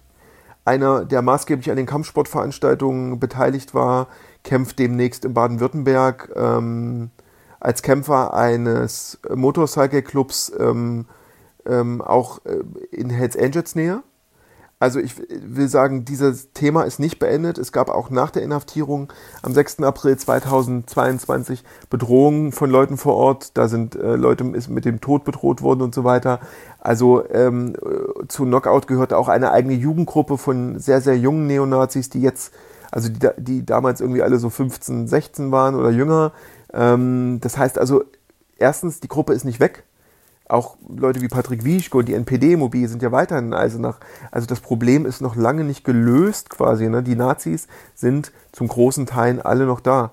Deswegen, ähm, das sollte, das, dieser Prozess sollte nicht darüber hinwegtäuschen, dass das Neonazi-Problem in Eisenach immer noch besteht, auch wenn die vielleicht aus Gründen ähm, der strategischen Gründen aktuell sich etwas zurückhalten, ne, weil sie natürlich im Fokus der Behörden stehen.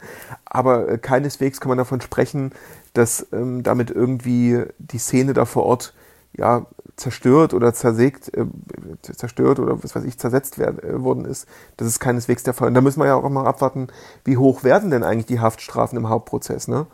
Also die sitzen mhm. jetzt alle schon über ein Jahr in oder weit über ein Jahr in, in, Untersuchungshaft. Also wenn die am Ende mit drei Jahren rausgehen, haben schon anderthalb, zwei Jahre auf dem Buckel, dann gehen die wieder nach Hause, wenn es blöd läuft. Ne? Also das, das wird ja auch interessant. Also wie lange werden eigentlich die, diese vier Hauptangeklagten äh, in Haft müssen? Denn wenn die danach relativ schnell wieder draußen sind, dann gehe ich stark davon aus, dass die quasi als Märtyrer in der Szene gefeiert werden, zurückkehren und dann ähm, geht das mhm. ganze Spiel weiter. Du hast ja jetzt die schon erwähnt, äh, dass ich sag mal SupporterInnen aus der rechten Szene oder Leute, mit denen die vernetzt sind, ähm, da vor Gericht auftauchen, was ja schon eine deutliche Sprache spricht. Weißt du, wie das so in der rechten Szene gespiegelt wird, dieser Prozess? Also wie weit die da irgendwie Solidarität, was weiß ich, durch irgendwelche Kampagnen oder wie weit das da irgendwie darüber in, in, innerhalb der rechten Szene ähm, das thematisiert wird? Ja, also vielleicht kann man das in einem kleinen Beispiel quasi deutlich machen. In der Szene kursieren zum Beispiel äh, T-Shirts, wo drauf steht Lina rein und Leon raus. Ah ja, stimmt. So, so ne? Also das ist vielleicht schon, schon, schon irgendwie klar. Kannst du kurz den Zuhörenden noch, den, weil du den noch, noch wenig Namen erwähnt hast, kurz noch, wer Leon ist, also quasi den Zuhörenden. Achso, Leon R. ist der, derjenige, dem die Bundesanwaltschaft vorwirft, der Redeführer von Knockout 51 gewesen zu sein. Ähm, genau. Und das kursiert und wenn du dann siehst, wer da hinfährt und hinterher noch lustig Fotos und ähm, Fotos vor dem Oberlandesgericht in Jena macht, um die später bei Instagram zu posten aus der Nazi-Szene, dann siehst du das. Ne? Also es gibt eine Unterstützung einerseits und andererseits wird das ganze Verfahren verknüpft mit dem ganzen Lina E-Verfahren sozusagen hier unsere guten Jungs, die sich nur verteidigen wollten, ähm, die sollen raus aus dem Knast und die Linksextremisten, die sollen alle rein. So, das ist aktuell so ein bisschen der Stand, der so in der Szene kolportiert wird. Okay, und äh, eine Sache, ich bin immer so schlecht in Namen. Sind das auch bekannte Anwälte, Anwältinnen, die die da haben, also die schon in anderen Prozessen vielleicht aufgetaucht sind? Oder ähm, ja, sind das eher unbeschriebene Blätter? Nö, ist eine Mischung. Also wir haben, wir haben Nazi-Anwälte mit vor, mit vor Ort. Wir haben Strafverteidiger aus Thüringen, die jeden verteidigen. ähm, und wir haben tatsächlich auch, wenn ich das richtig weiß, äh, gibt es auch jemanden, der Nebenklageanwalt im NSU-Prozess war aus Köln. Also es ist, ähm, das ist eine sehr interessante, illustre Mischung an Anwälten. Äh, es sind aber tatsächlich nicht nur Neonazi-Anwälte. Also bei anderen äh, oder Szeneanwälte, also bei anderen Prozessen, wo du wirklich die Bank weg nur irgendwelche Szeneanwälte hast, die selber mal irgendwo auch Mitglied waren oder so. So ist es hier nicht, sondern äh, das ist tatsächlich bei den einzelnen Angeklagten sehr unterschiedlich. Und ähm, hat sich deiner Meinung nach so mit dem Draufblick das politische Klima in Eisenach verändert mit der Verhaftung? Ähm, du hast ja schon gesagt, dass ja eh der Großteil noch draußen ist irgendwie und noch irgendwie weiterhin agieren kann, aber merkt man irgendwie, dass es irgendeine Veränderung eingetreten ist? Ist irgendwas ruhiger geworden? Ist irgendwas entspannter geworden? Oder ja. Ich glaube schon die breite Präsenz, die die hatten so in den, in den Jahren 17, 18, wo so die ganze Stadt voll war, ne, wo die dann 19 Kiez, mhm. 18, 19 Kiezstreifen gelaufen sind, wo nachts die Überfälle auf Leute stattgefunden haben. Also ich würde schon sagen, dass die Gewalttaten und so die Präsenz der Szene, die hat schon nachgelassen ähm, zum Teil. Ne? Also zum Teil, du hast ja trotzdem, ist Eisenach, äh, kann das ein bisschen spoilern, ähm, wir zählen ja die Rechtsrockkonzerte in Thüringen seit vielen Jahren und Eisenach wird wahrscheinlich sogar bundesweit die Immobilie werden 2023, in der die allermeisten Konzerte ähm, überhaupt stattgefunden haben. Da ist ja fast jedes Wochenende oder jedes zweite Wochenende ist ja in Eisenach irgendein Konzert. Das heißt also, da ist die Szene weiterhin voll aktiv. Aber so dieses, das, was das Hauptgeschäft war, sage ich jetzt mal, von Knockout, also Sprühen, und Leute äh, angreifen, das ist natürlich schon zurückgeschraubt jetzt durch die Inhaftierung und dadurch, dass die Szene ein bisschen aufpassen muss. Aber ähm, wie gesagt, sobald du zum Beispiel in diese Richtung dieser Immobilie guckst, dann ist die Szene jetzt keineswegs komplett eingeschlafen, nur so wie ich vorhin gesagt habe. Ne? Mhm. Ne? Also wir haben fast jedes Wochenende bis zu 120 Neonazis aus der ganzen Bundesrepublik zu Gast, die da zu irgendeinem Rechtsrockkonzert gehen. Ich glaube, ich müsste jetzt nachgucken, den Veranstaltungskalender, aber jetzt am 1. Oktoberwochenende ist gleich schon wieder das nächste Konzert, ähm, wo dann bundesweit irgendwie knapp 100 Nazis anreisen.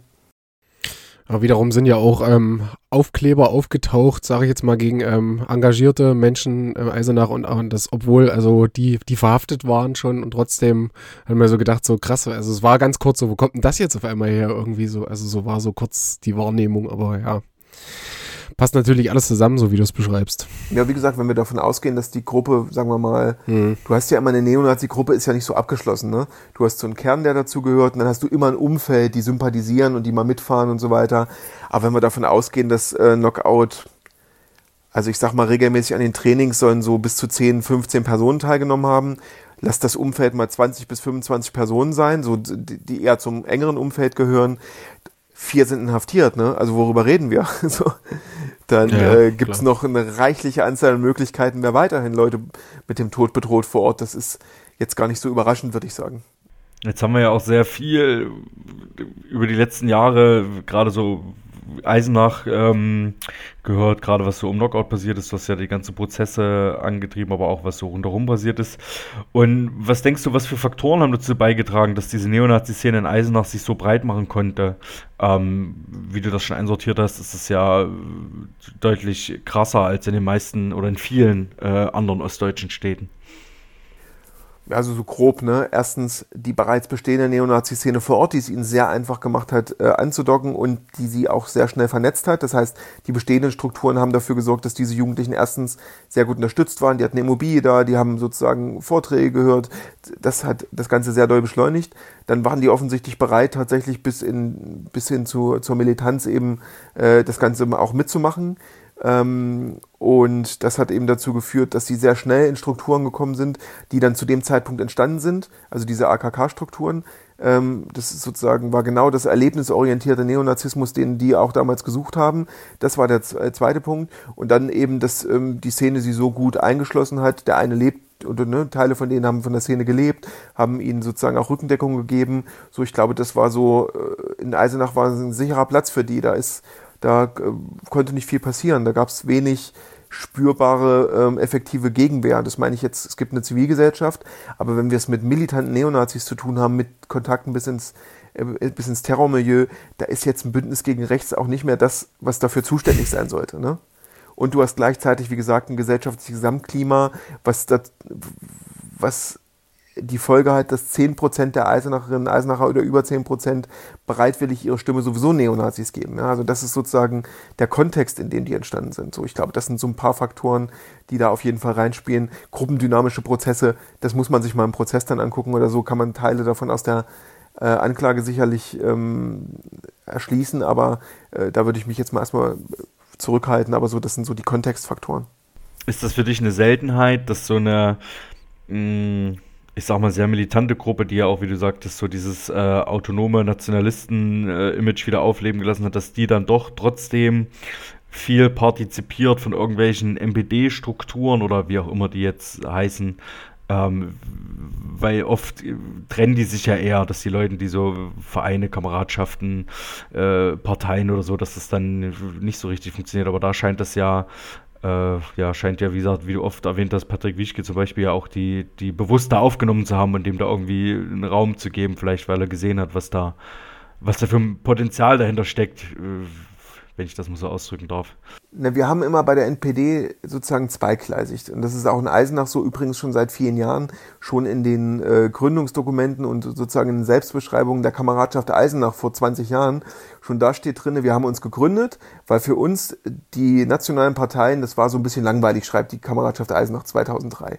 Das heißt, du hast in Eisenach immer schon dieses zweigleisige Schwert gehabt oder dieses zweigleisige Fahren gehabt. Das bedeutet einerseits zweischneidiges Schwert. Ähm, das bedeutet einerseits, die NPD hat versucht, da vor Ort ähm, sich als seriöser Kümmerer zu inszenieren, ist im Stadtrat und so weiter.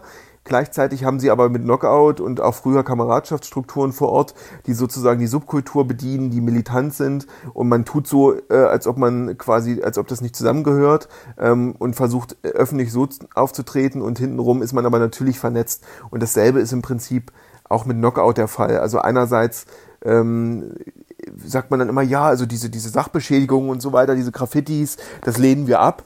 Aber die, natürlich wusst, äh, ist man ist davon auszugehen, dass die genau wussten, wer das war und ähm, das sind deren eigenen Leute, die teilweise den Saalschutz für die gemacht haben. Also das ist natürlich hochscheinheilig, aber ähm, deswegen finde ich sagen, es ist gar nicht unüblich, sondern man versucht, glaube ich, so ein bisschen verschiedene Felder zu bedienen mit den verschiedenen Gruppen.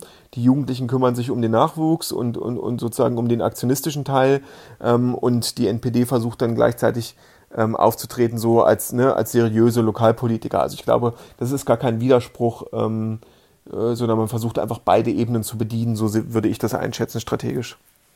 Da würde ich gerne auch nochmal vielleicht ein bisschen mehr Infos, du hast es oft angeschnitten, so ein bisschen zu der ähm, weiteren Vernetzung.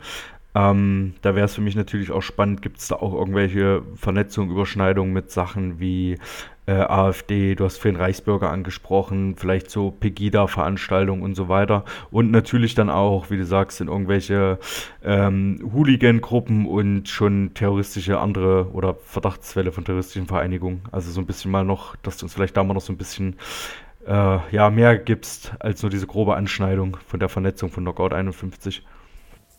Na, lokal, also muss man sagen, oder bundesweit waren es sozusagen Vernetzungen in verschiedene, also durch diese AKK gab es eine äh, Länder über, also bundesländerübergreifende Vernetzung zu anderen Kameradschaftsstrukturen, vor allen Dingen in Sachsen, Sachsen-Anhalt. Ähm, ähm, das waren so die, die Hauptpunkte, wo die sich vernetzt hatten. Und zu anderen Städten natürlich, wie zum Beispiel nach Nordhausen und so, wo es auch eine militante Neonazi-Szene gab äh, in dieser Zeit ähm, in Deutschland weit, dann mit der Entstehung der Kampfsportnetzwerke, äh, auch über die NPD natürlich, ähm, gab es dann die Vernetzung vor allen Dingen in die Netzwerke um die Neonazi-Szene in Dortmund.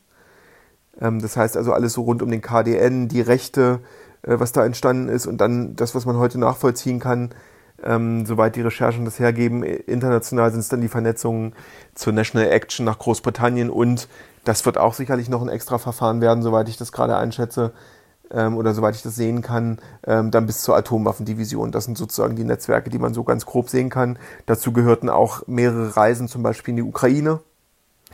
Ähm, da wissen wir natürlich, können wir natürlich auch nicht en Detail sagen, was da vor Ort ähm, an Vernetzung gelaufen ist, aber das gehört dazu, ähm, so dass man sagen kann, also sowohl Auslandsreisen als auch Reisen von ausländischen Neonazi-Gruppen nach Deutschland zu gemeinsamen Veranstaltungen haben stattgefunden. Und das würde ich sagen, ist so das grobe Netzwerk, was wir, was wir gesehen haben. Und natürlich bei der Atomwaffendivision in den USA vor allen Dingen auch eine Online-Vernetzung.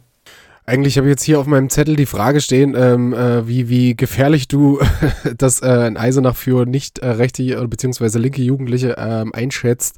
Aber ich glaube, da brauchen wir jetzt irgendwie gar nicht drüber reden, weil es ist einfach, also es ist auf jeden Fall super gefährlich nach wie vor.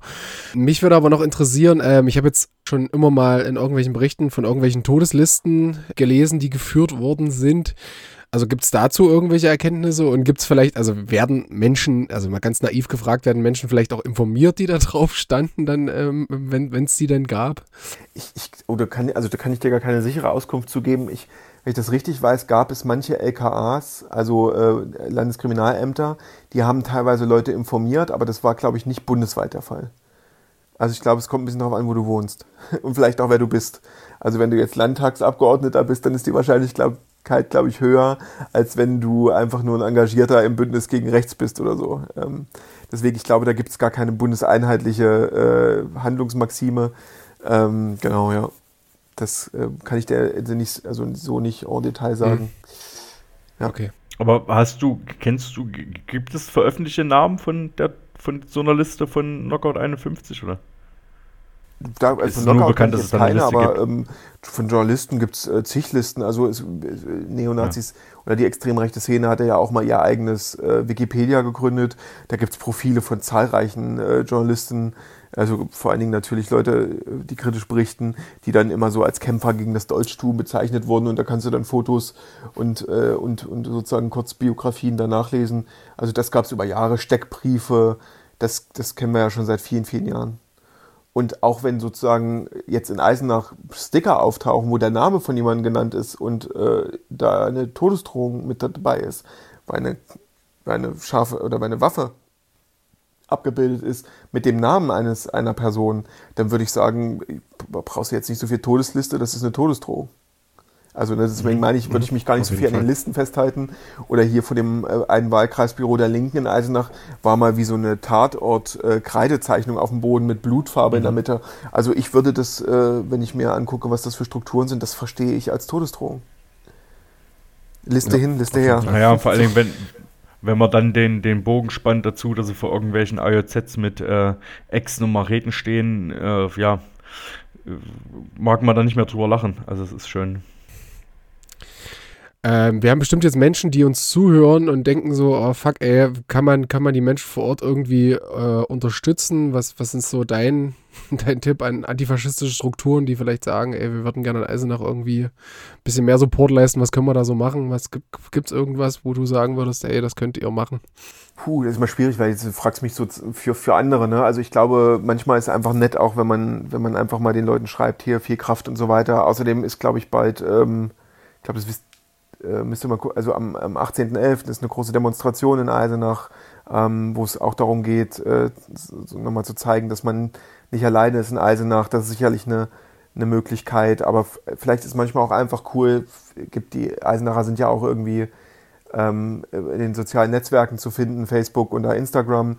Ich glaube, denen manchmal eine nette Nachricht zu schreiben, so ist eigentlich, glaube ich, auch ganz cool, so als Support, ne, dass man weiß, dass man da nicht alleine ist in der ostdeutschen Provinz. Ähm, ja, so die Richtung und ähm, genau, einfach mal die Leute vor Ort selber fragen, was sie brauchen. Ähm, aber ich glaube, äh, zu wissen, dass man nicht alleine ist, ist eine ganz gute, ist immer eine ganz gute Geschichte. Äh, Solidarität. Ähm, Genau, äh, wo du gerade die, die, die Demo ansprichst, ähm, die trägt das Motto, ihr kriegt uns nicht klein, die ist am 18.11. und startet um 14 Uhr am Eisenacher Bahnhof. Ähm, ja, wer, wer kann und Zeit hat irgendwie, das ist auf jeden Fall ein guter Moment irgendwie, um Solidarität zu üben, dahin zu fahren. Der Podcast wird auf jeden Fall auch vorher rauskommen und wir werden gucken, dass wir noch ein bisschen äh, die Infos zu der Demo dann regelmäßig teilen und streuen. Mhm. Das wäre natürlich wichtig und ähm, ja. Aber natürlich, äh, jetzt habt ihr auch ganz viel dazu gehört, probiert auch natürlich in Gruppen da anzureisen und da, genau, vielleicht nicht so viel alleine abends unterwegs zu sein. Genau, ähm, wir sind jetzt so mit Eisenach, das ja, können wir, glaube ich, so ein bisschen jetzt erstmal einen Haken dran machen. Also wir haben jetzt ganz viel gehört auf jeden Fall von dir. Ähm, vielen Dank für, dein, für den Einblick. Ähm, ich würde nochmal ganz kurz so auf dich als Person zurückkommen. Wie hat sich denn so deine Arbeit im Laufe der Zeit verändert? Du hast vorhin schon gesagt, irgendwie, dass ähm, verschiedene Strömungen aufgekommen sind, dann wieder abgeebbt sind, wieder aufgekommen sind, irgendwie. Aber kannst du irgendwie sagen, was, was ist, was, was so ein, vielleicht so eine Veränderung im Laufe der Jahre war für dich, die so geblieben ist? Puh, gute Frage. Ähm ich, ah, ich, ach, ich glaube, ähm also man, man ist immer mal wieder mit, mit neuen Sachen konfrontiert tatsächlich und mit unterschiedlichen Menschen. Das finde ich immer ganz interessant.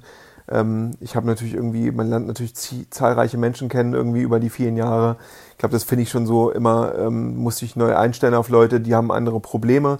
Das ist, glaube ich, schon ganz spannend. Ich, ich persönlich arbeite halt viel inhaltlich bei uns, deswegen äh, neue Themen finde ich schon auch immer spannend, wenn ich neue Entwicklungen habe. Da bin ich, glaube ich, so ein bisschen auch einfach äh, Politikwissenschaftler. Ähm, ich glaube, die Arbeit an sich ändert sich gar nicht so sehr im Kern, weil die besteht einfach darin, Leute zu supporten, damit die fit sind in der Auseinandersetzung mit antidemokratischen Strukturen. Ich glaube, die Herausforderung ist eher, dass du eben mit ganz unterschiedlichen Leuten da zusammentriffst. Also von irgendwie ähm, Kids, die irgendwie sich engagieren wollen, über Pfarrer, über äh, Justizangestellte, Verwaltungsmitarbeiterinnen, je nachdem, was du halt so für Themen hast, ähm, ist, glaube ich, so das Spektrum sehr breit und das macht den Job, glaube ich, auch ganz interessant. Habe ich erwähnt, dass wir gerade, glaube ich, noch eine Ausschreibung haben und man sich bei uns bewerben kann? ich weiß gar nicht, wann kommt der Podcast ja, raus? Ich weiß nicht. Die können wir verlinken. Also ich weiß, es wird wahrscheinlich, ja, es kann jetzt irgendwie so ähm, zehn Tage dauern oder so. Ähm, oh, ich glaube, ja, dann ist wir können mal noch schon rum. Ja, vielleicht machen wir, schicken wir die als Teaser vorne weg. Mal gucken, wie wir es schaffen. genau. Okay, ähm, genau. Ähm, wir, wir waren jetzt so ein bisschen bei den Veränderungen wie sie, äh, deiner Arbeit. Aber wir haben vorhin schon mal ganz kurz gefragt, ähm, so am Rande, gibt es für dich als Person, warst du schon ähm, Bedrohung ausgesetzt? Beziehungsweise, ja, wie kann man sich das vorstellen, wenn das passiert? Du hast gesagt, du bist nicht so fame, aber ich kann mir trotzdem vorstellen, ähm, ja, dass, es das, dass dir das trotzdem passiert. Ja, also ich, ähm, ja, natürlich bist du mal irgendwie, unange hast du mal unangenehme Situationen und so weiter, aber mobile Beratung ist ja immer zweite Reihe. Das sollte man immer nicht vergessen. Mhm.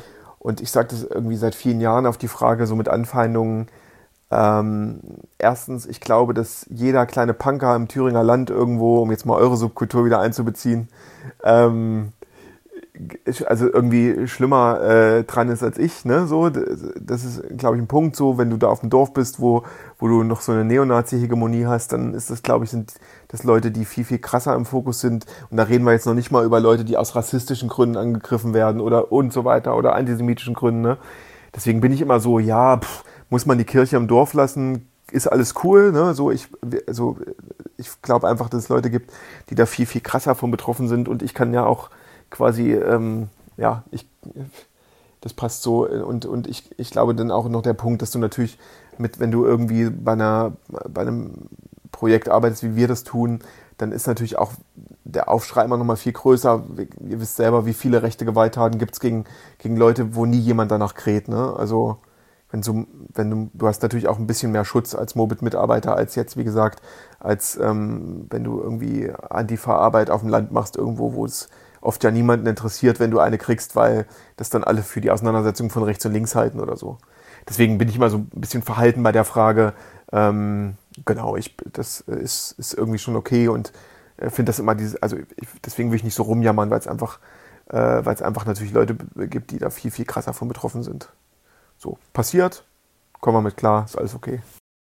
Ähm, du, es ist, es ist teilweise auch echt so ein bisschen noch mit Sprachlosigkeit äh, hängt zusammen, was natürlich die nächste Frage ganz, ganz gut, ganz gut äh, einleitet. Du siehst, äh, äh uns nimmt diese geballte Ladung von irgendwie sich über Neonazi-Scheiß äh, auseinanderzusetzen, auch nimmt uns auch manchmal kurz den die, die Luft. Ähm, wie, wie, ist das bei dir?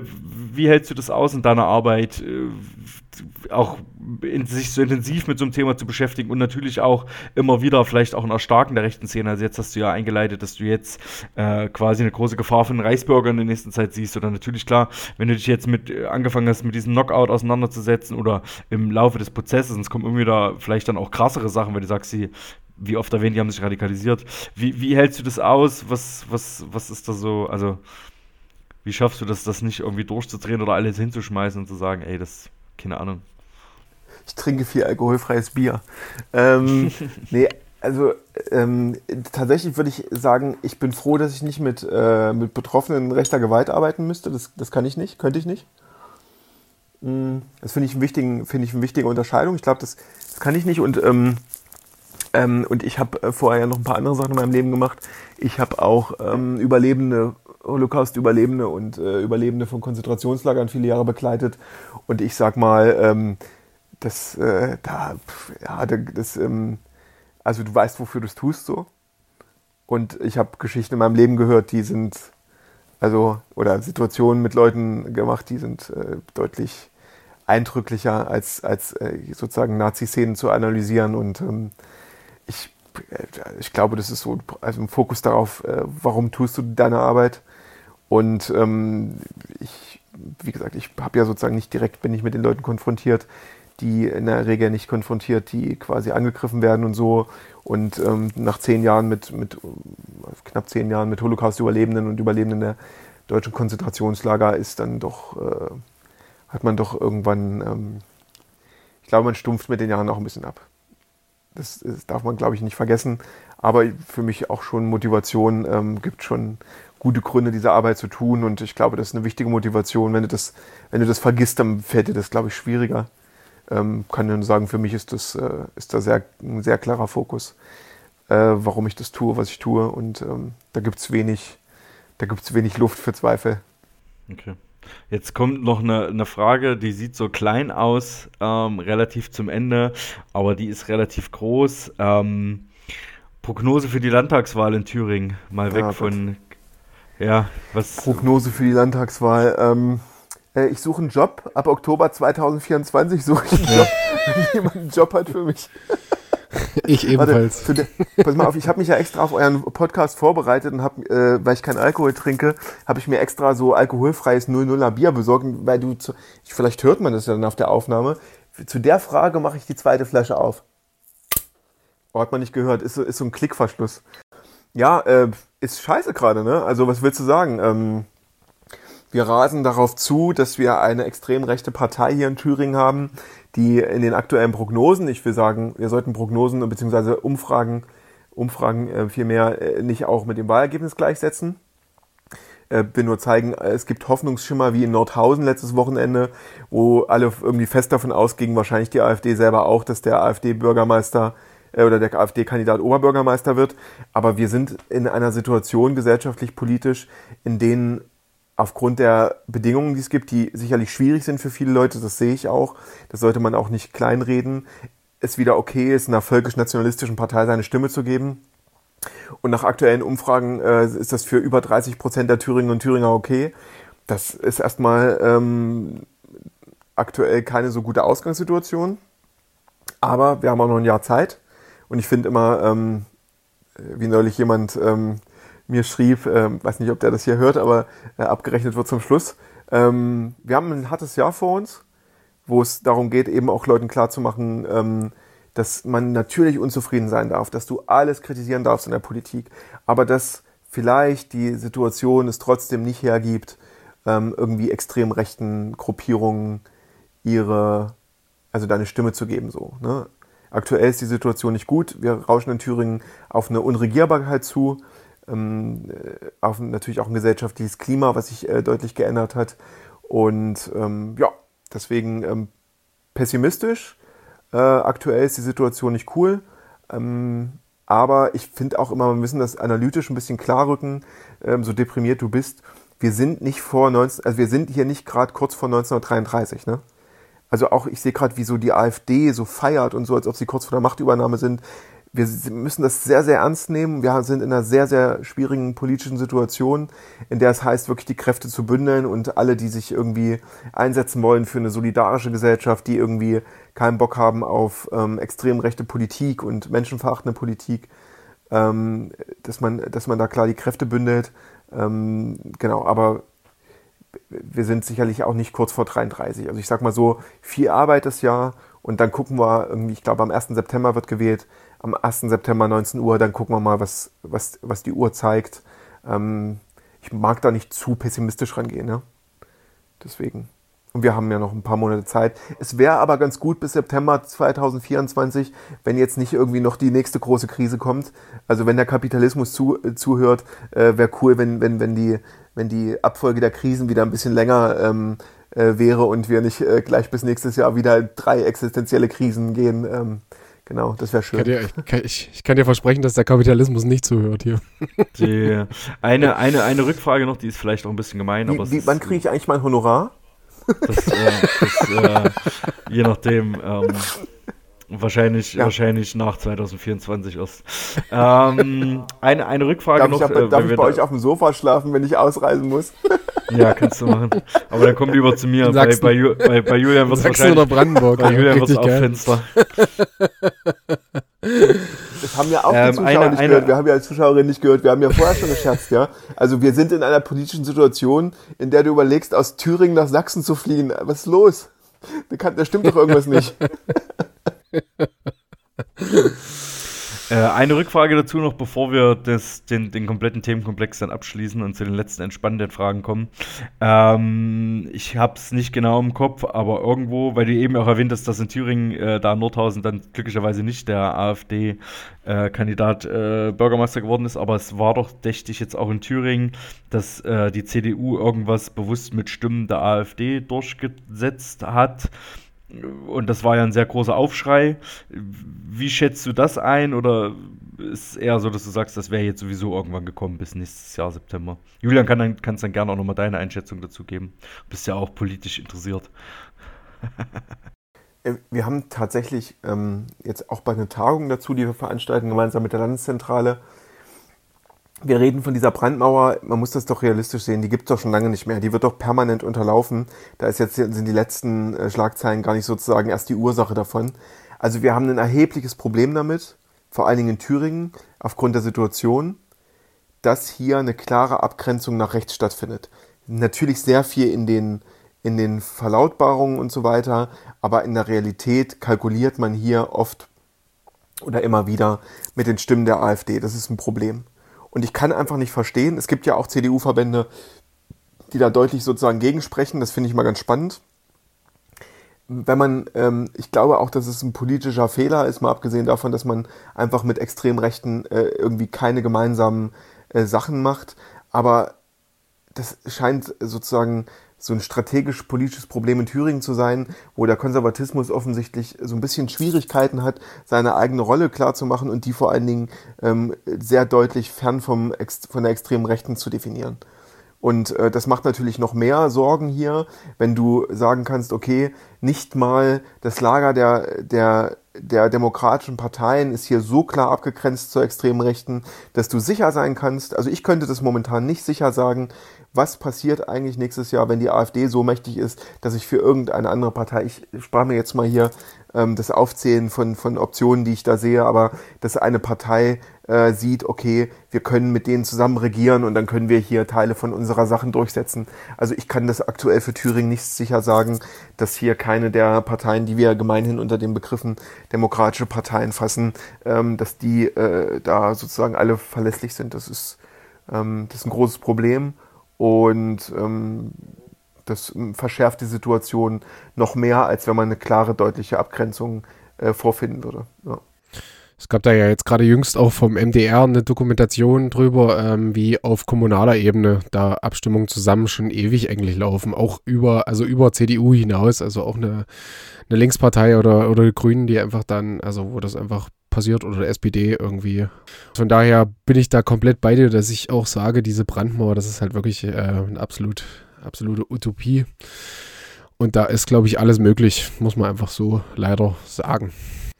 Und das macht das Ganze natürlich noch schwieriger, ne? weil du dich nicht, du, du kannst dich auf einen, du kannst dich auf einen politischen Minimalkonsens hier momentan nicht mehr verlassen. Und der muss heißen, ähm, dass man mit Kräften, die sozusagen ähm, rechts das demokratische Spektrum verlassen, dass man mit denen einfach nicht zusammenarbeitet und das macht die Situation einfach für so viele auch einfach noch unerträglicher, weil das natürlich auch zu einer Normalisierung der AfD führt. Hey, die haben mit denen zusammen ein Gesetz beschlossen, ja, dann kann ich die doch auch wählen. Das ist ja die Logik so ein bisschen, die dahinter steht, ne? Und die AfD schafft es hier in Thüringen einfach, ähm, das gilt, glaube ich, in verschiedenen Bereichen für ähm, fast alle Parteien, die anderen Parteien auch einfach vor sich herzutreiben. So. Und ähm, das ist ein großes Problem auch in der Gesamtsituation. Wenn die Leute jetzt Interesse haben, dein das Ganze, was du erzählt hast zu Knockout nochmal visuell und vielleicht nochmal länger aufbereitet, du bist mit dem Vortrag unterwegs, man kann dich da buchen oder eher nicht, oder? Naja, wir haben den, wir haben den in Thüringen ein paar Mal gehalten, so, ne, das ist quasi auch unser Auftrag, ähm, also es ist immer ein bisschen schwierig, weil mobile Beratung in Thüringen heißt halt in Thüringen. das heißt natürlich, wenn da jemand eine Vortragsanfrage hat, ähm, die sich, äh, die, der kann sich gerne bei uns melden, so, das ist äh, keine Frage. Aber es gibt ja mittlerweile, würde ich sagen, auch ganz schön viel Berichterstattung. Also ich sag mal, ähm, viele von den Aspekten, die ich heute genannt habe, die kannst du ja selber einfach in den Medien nachlesen. Ne? Also wenn du jetzt gerade Knockout eingibst bei Google, dann findest du ja Dutzende Artikel, die also vieles von dem auch schon berichtet haben. Von daher, ja, klar, so meldet euch, wenn ihr Bock habt, ähm, einen Vortrag zu organisieren. Das können wir gerne machen. Ähm, wie gesagt, kleine Einschränkung. Es sollte halt in Thüringen sein, ähm, weil unsere Dienstwagen, die automatisch explodieren die an der Grenze, wenn ich drüber fahre. Und deswegen, äh, ich darf leider nicht, ich darf leider nicht außerhalb des Landes äh, mich groß bewegen, aber ähm, genau, ja. So, das ist, äh, genau. Aber sonst meldet euch. Vielen Dank dir dafür. Wir sind jetzt schon relativ lange am Quatschen für die ganzen Einschätzungen, für die ganzen Themen. Ich muss ehrlich gestehen, ich hoffe, dass wir dich nicht das letzte Mal da hatten. Ich glaube, du hast noch viele spannende Themen.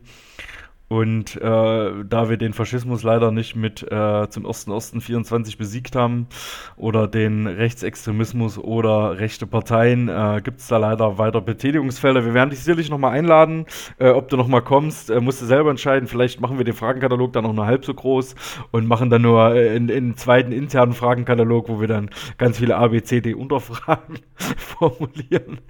Ähm, also genau. ich kann schon ich sagen, ich werde auf keinen Fall nochmal kommen. Ich finde euch einfach hoch unseriös seriös. Und das, das deswegen komme ich nicht wieder. Die, der Fragenkatalog, der war nur ein Aspekt in der ganzen Geschichte. Und ich würde gerne die Gelegenheit nutzen, mich nochmal zu distanzieren von dem Podcast, von dem Inhalt, von den Machern. Ähm, also ja, genau, das würde ich gerne zum, zum Abschluss, würde ich mich nochmal einfach rundum dis, distanzieren wollen. Das, das ist mir wichtig, Dankeschön. Und wenn das rausgeschnitten wird, dann schicke ich meine Anwälte. Ja.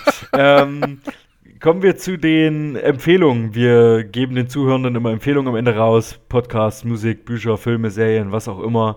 Ähm, ja, hast du da irgendwas mitgebracht?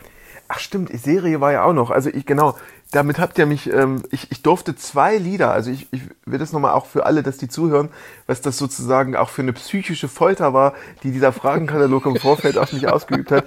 Die Frage war, aus deiner Subkultur oder du darfst uns zwei Lieder nennen, die für unsere Spotify-Liste in Frage kommen. Aber, aber da sind wir doch noch gar nicht. Wir sind doch jetzt erstmal bei den Empfehlungen. Wir sind jetzt erstmal bei den Empfehlungen. Entschuldigung.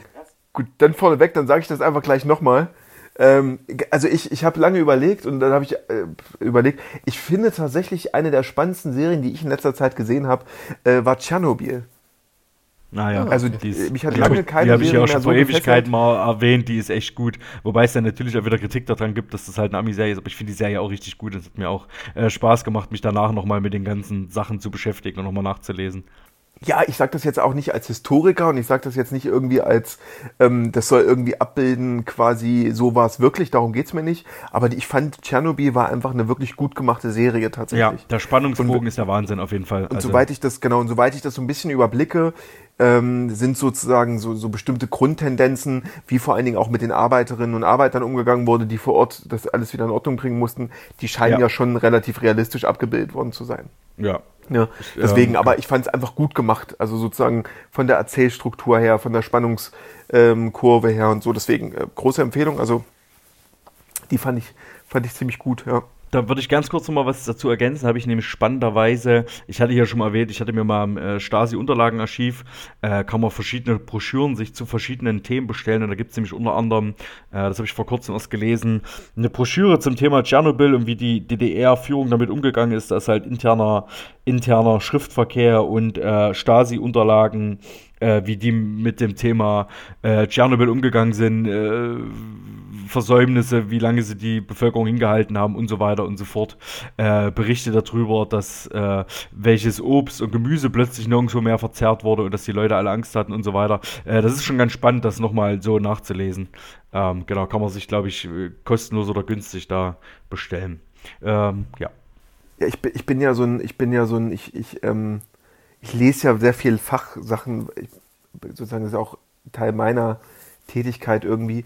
Und äh, wenn, wenn die Leute so, also wenn, wenn ich jetzt überlege, was habe ich in den letzten zwei, drei Jahren so für Bücher gelesen, die ich für mich persönlich nochmal analytisch, ich lese äh, sozusagen äh, leider nicht mehr ganz so viel äh, Literatur, ähm, aber zwei, zwei Buchempfehlungen. Ähm, erstens hat ähm, der, den, der großartige Volkmar Wölk, den ich sehr schätze, ähm, äh, den ich für einen sehr, sehr klugen Kopf halte, der hat ähm, vom israelischen Historiker Seif Sternhell ähm, einen kleinen Band rausgebracht, ähm, der sich mit Sternhells ähm, Faschismustheorie beschäftigt. Dafür muss man jetzt nicht irgendwie mega akademisch sein, glaube ich. Das kann man schon lesen. Ähm, also ist äh, Seif Sternhell Faschismus. Ähm, so ein ganz kleines Büchlein, das ist gar nicht so groß. Das fand ich ziemlich gut. Und ähm, passend dazu tatsächlich auch noch gab es von äh, Holger Marx und ähm, ähm, manchmal mein Namensgedächtnis nach dem zweiten alkoholfreien Bier. Ähm, das Buch Digitaler Faschismus, ähm, das analysiert hat auf der oder analysiert ähm, auf der Basis äh, der Faschismustheorie ähm, von Roger Griffin äh, hat, haben die sich angeguckt, ähm, wie quasi die sozialen Netzwerke als Motor dieser faschistischen Tendenzen wirken. Und das fand ich auch ziemlich spannend, so analytisch ähm, sich das anzugucken. Also digitaler Faschismus. Ähm, genau, das fand ich äh, ziemlich gut äh, von Mike Fielitz und ähm, Holger Marx. Das sind so vielleicht so zwei Bücher, die mir jetzt gerade einfallen, da habe ich vergessen, vorher drüber nachzudenken. Aber die finde ich ziemlich spannend. Äh, deswegen auch vor allen Dingen Faschismus nochmal, weil wir haben ja gerade viel diese Debatte gehabt mit äh, Höcke ist ein Faschist und so, wegen dieses einen Urteils, was da gefällt wurde. Und ich glaube, ähm, das sage ich jetzt aber eher, weil so Analyse meine Ebene ist, wenn man dieses Sternhill-Buch liest, einfach nochmal sieht, ähm, wo liegen auch die Unterschiede zwischen Nationalsozialismus, Faschismus und was sind die Dynamiken, die tatsächlich, an, die man analysieren kann, so Ende des 19. Jahrhunderts, Anfang des 20. Jahrhunderts, wo es wirklich um die Frage geht, was Faschismus ist. Und da wird, wird man tatsächlich viel wiederfinden, was wir äh, heute auch sehen. Deswegen große Leseempfehlung. Also äh, Safe Sternhell, ähm, diese Faschismustheorie und ähm, Holger Marx und Mike Fielitz, digitaler Faschismus. Ja. Julian, was hast du heute mitgebracht? Ähm, ich habe kurz zwei Musiktipps. Ähm, eine Band, die habe ich gerade erst in Dresden gesehen. Das ist eine Neuband aus Montreal, die heißen Beton Armee. Ähm, haben vor kurzem, beziehungsweise im Juni, eine neue EP rausgebracht. Vier Song-EP. Ähm, vier Hits. Äh, ja, die singen halt auf Französisch und kompensieren irgendwie diese Mitsing, dieser Mitsing-Faktor kommt durch 1000 OO-Chöre, also in jedem, also mehr geht glaube ich nicht. also schön einfach gemachte Musik. Also ich finde es eine grandiose EP. Also checkt mal Beton Armee aus und ähm, dann, weil ich wusste, dass ähm, Felix äh, eine Affinität zu Hip-Hop hat, ähm, habe ich einen Tipp aus, dieser, aus diesem Bereich. Und zwar hat mir das ein Kumpel letzte Woche ähm, empfohlen. Wir sind zusammen Auto gefahren und wir haben wirklich die komplette Platte durchgehört und das war mega cool. Und zwar ist das aus UK, aus Bristol, ähm, ein Künstler, der nennt sich Dat Kid ähm, und hat ein Album zusammen mit Illinformed rausgebracht. Das Album heißt WAKMO, kam im Juni 2021 raus. Ähm, ich mag total diesen englischen Slang, der ist sehr äh, präsent in diesem Album und ähm, das ist sehr oldschoolig angelegt, wie ich das so mit meinem gefährlichen Halbwissen einschätzen kann. Aber ich muss da immer mal an so alte Cypress Hill Sachen denken, deswegen finde ich das echt cool. Also checkt das mal aus. Genau, das sind meine zwei Tipps. Tobi, was hast du? Ich möchte dazu sagen, die heißen Betonarme mein Freund, ja? Nee, nee, nee, nee. Betonarme. ähm, ich habe heute äh, auch mal einen Musiktipp. Das mache ich ja eigentlich eher selten, mal ein ganzes Album zu empfehlen. Aber ich habe äh, die Tage bei Spotify entdeckt, dass es ein Album gibt, was ich früher sehr viel gehört habe. Ähm, und das wieder rausgeholt und habe mich sehr darüber gefreut und gedacht, oh, die Platte hast du auch lange nicht. Gibt es halt äh, auch nur als CD.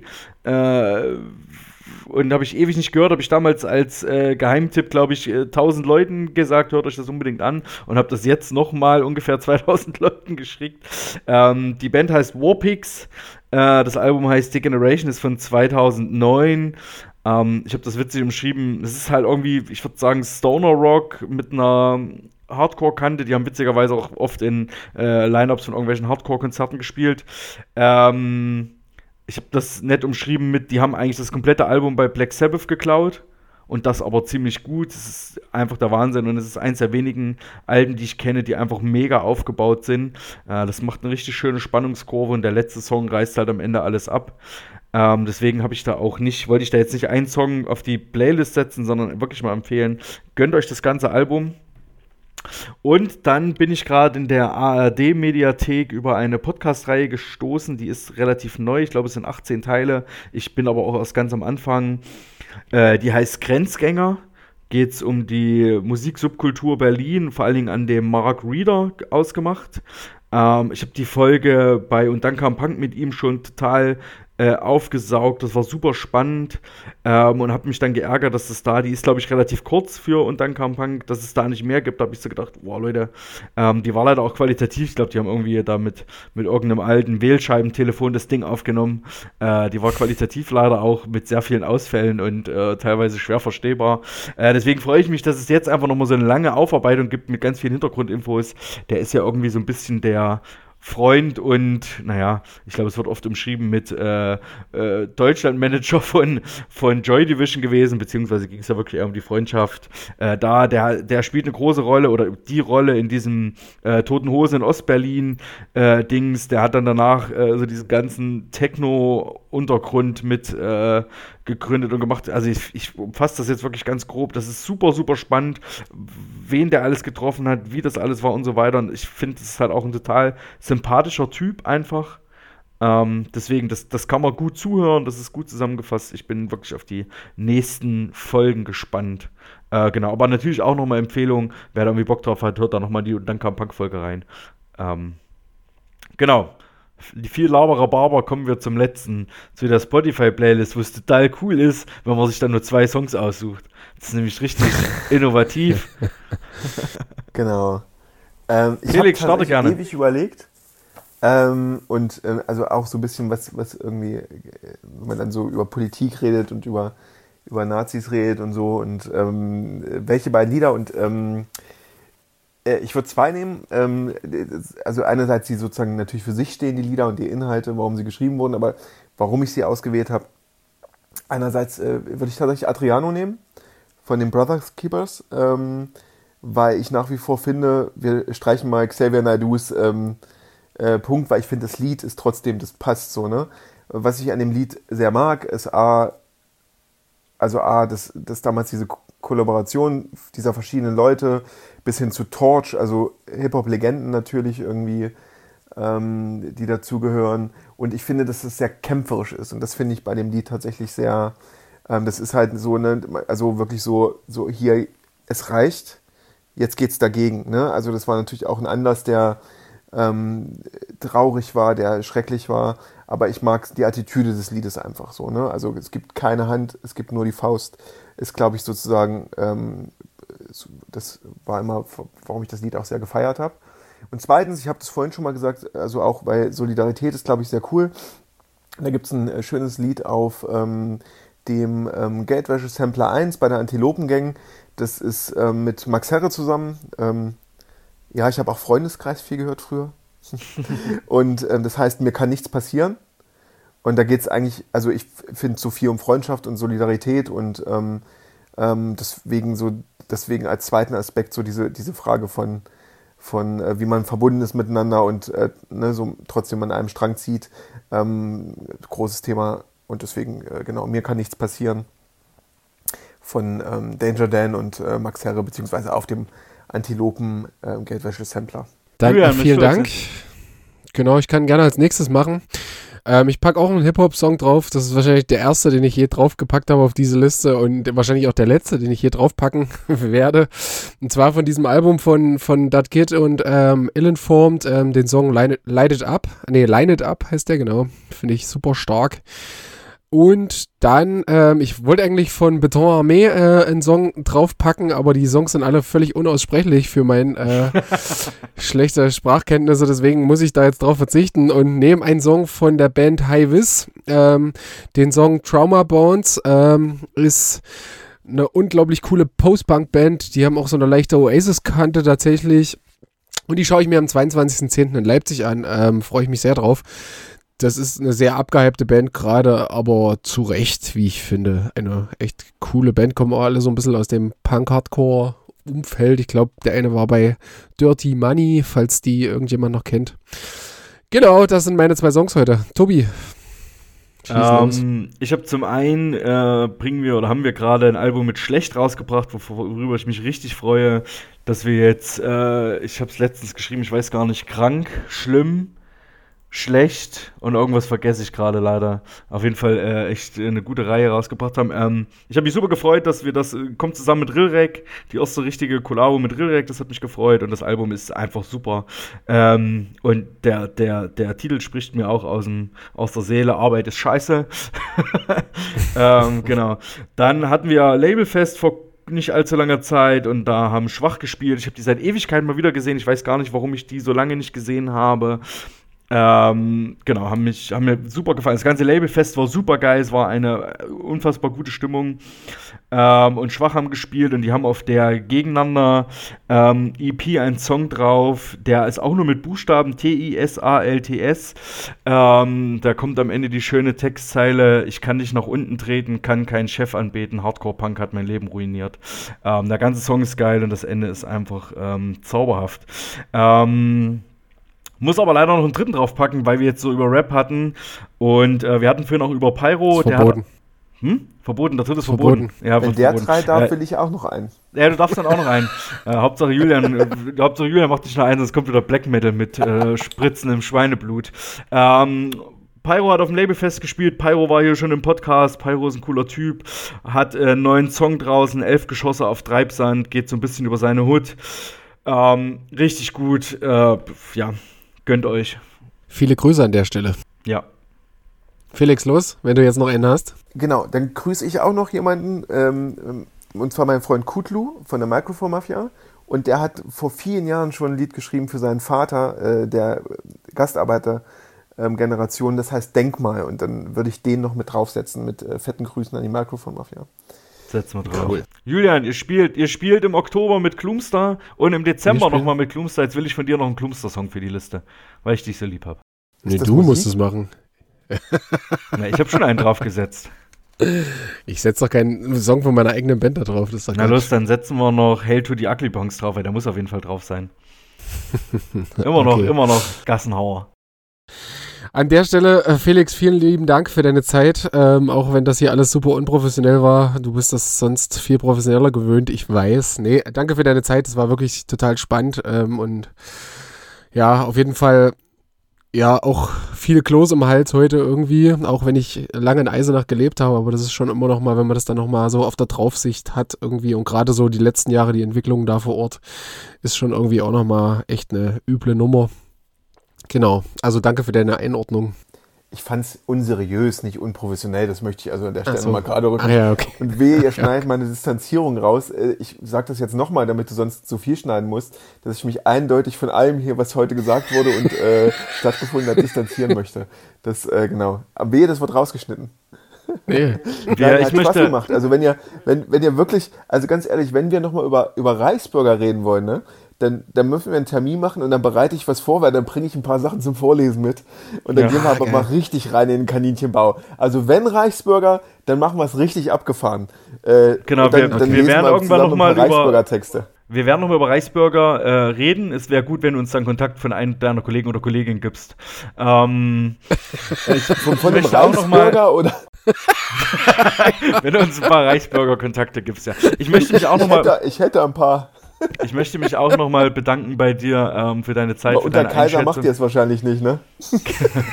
ähm, genau, ich, äh, genau, wie du sagst, Grüße gehen auch raus an all die Leute, die irgendwie aktiv sind in Eisenach oder in anderen äh, Ecken, wo es fies ist, in provinziellen Gegenden, die nicht irgendwie in Zähnekiezen wohnen, die täglich vielleicht Bedrohungen haben, die manchmal nicht so richtig wissen, wie sie das noch weiter aushalten sollen. Ähm, genau. Äh, ja, bleibt stabil. Ich hoffe, dass die Demo in Eisen noch groß wird. Ich hoffe, dass die Demo in Eisen noch sehr vielen Leuten viel Kraft gibt. Genau.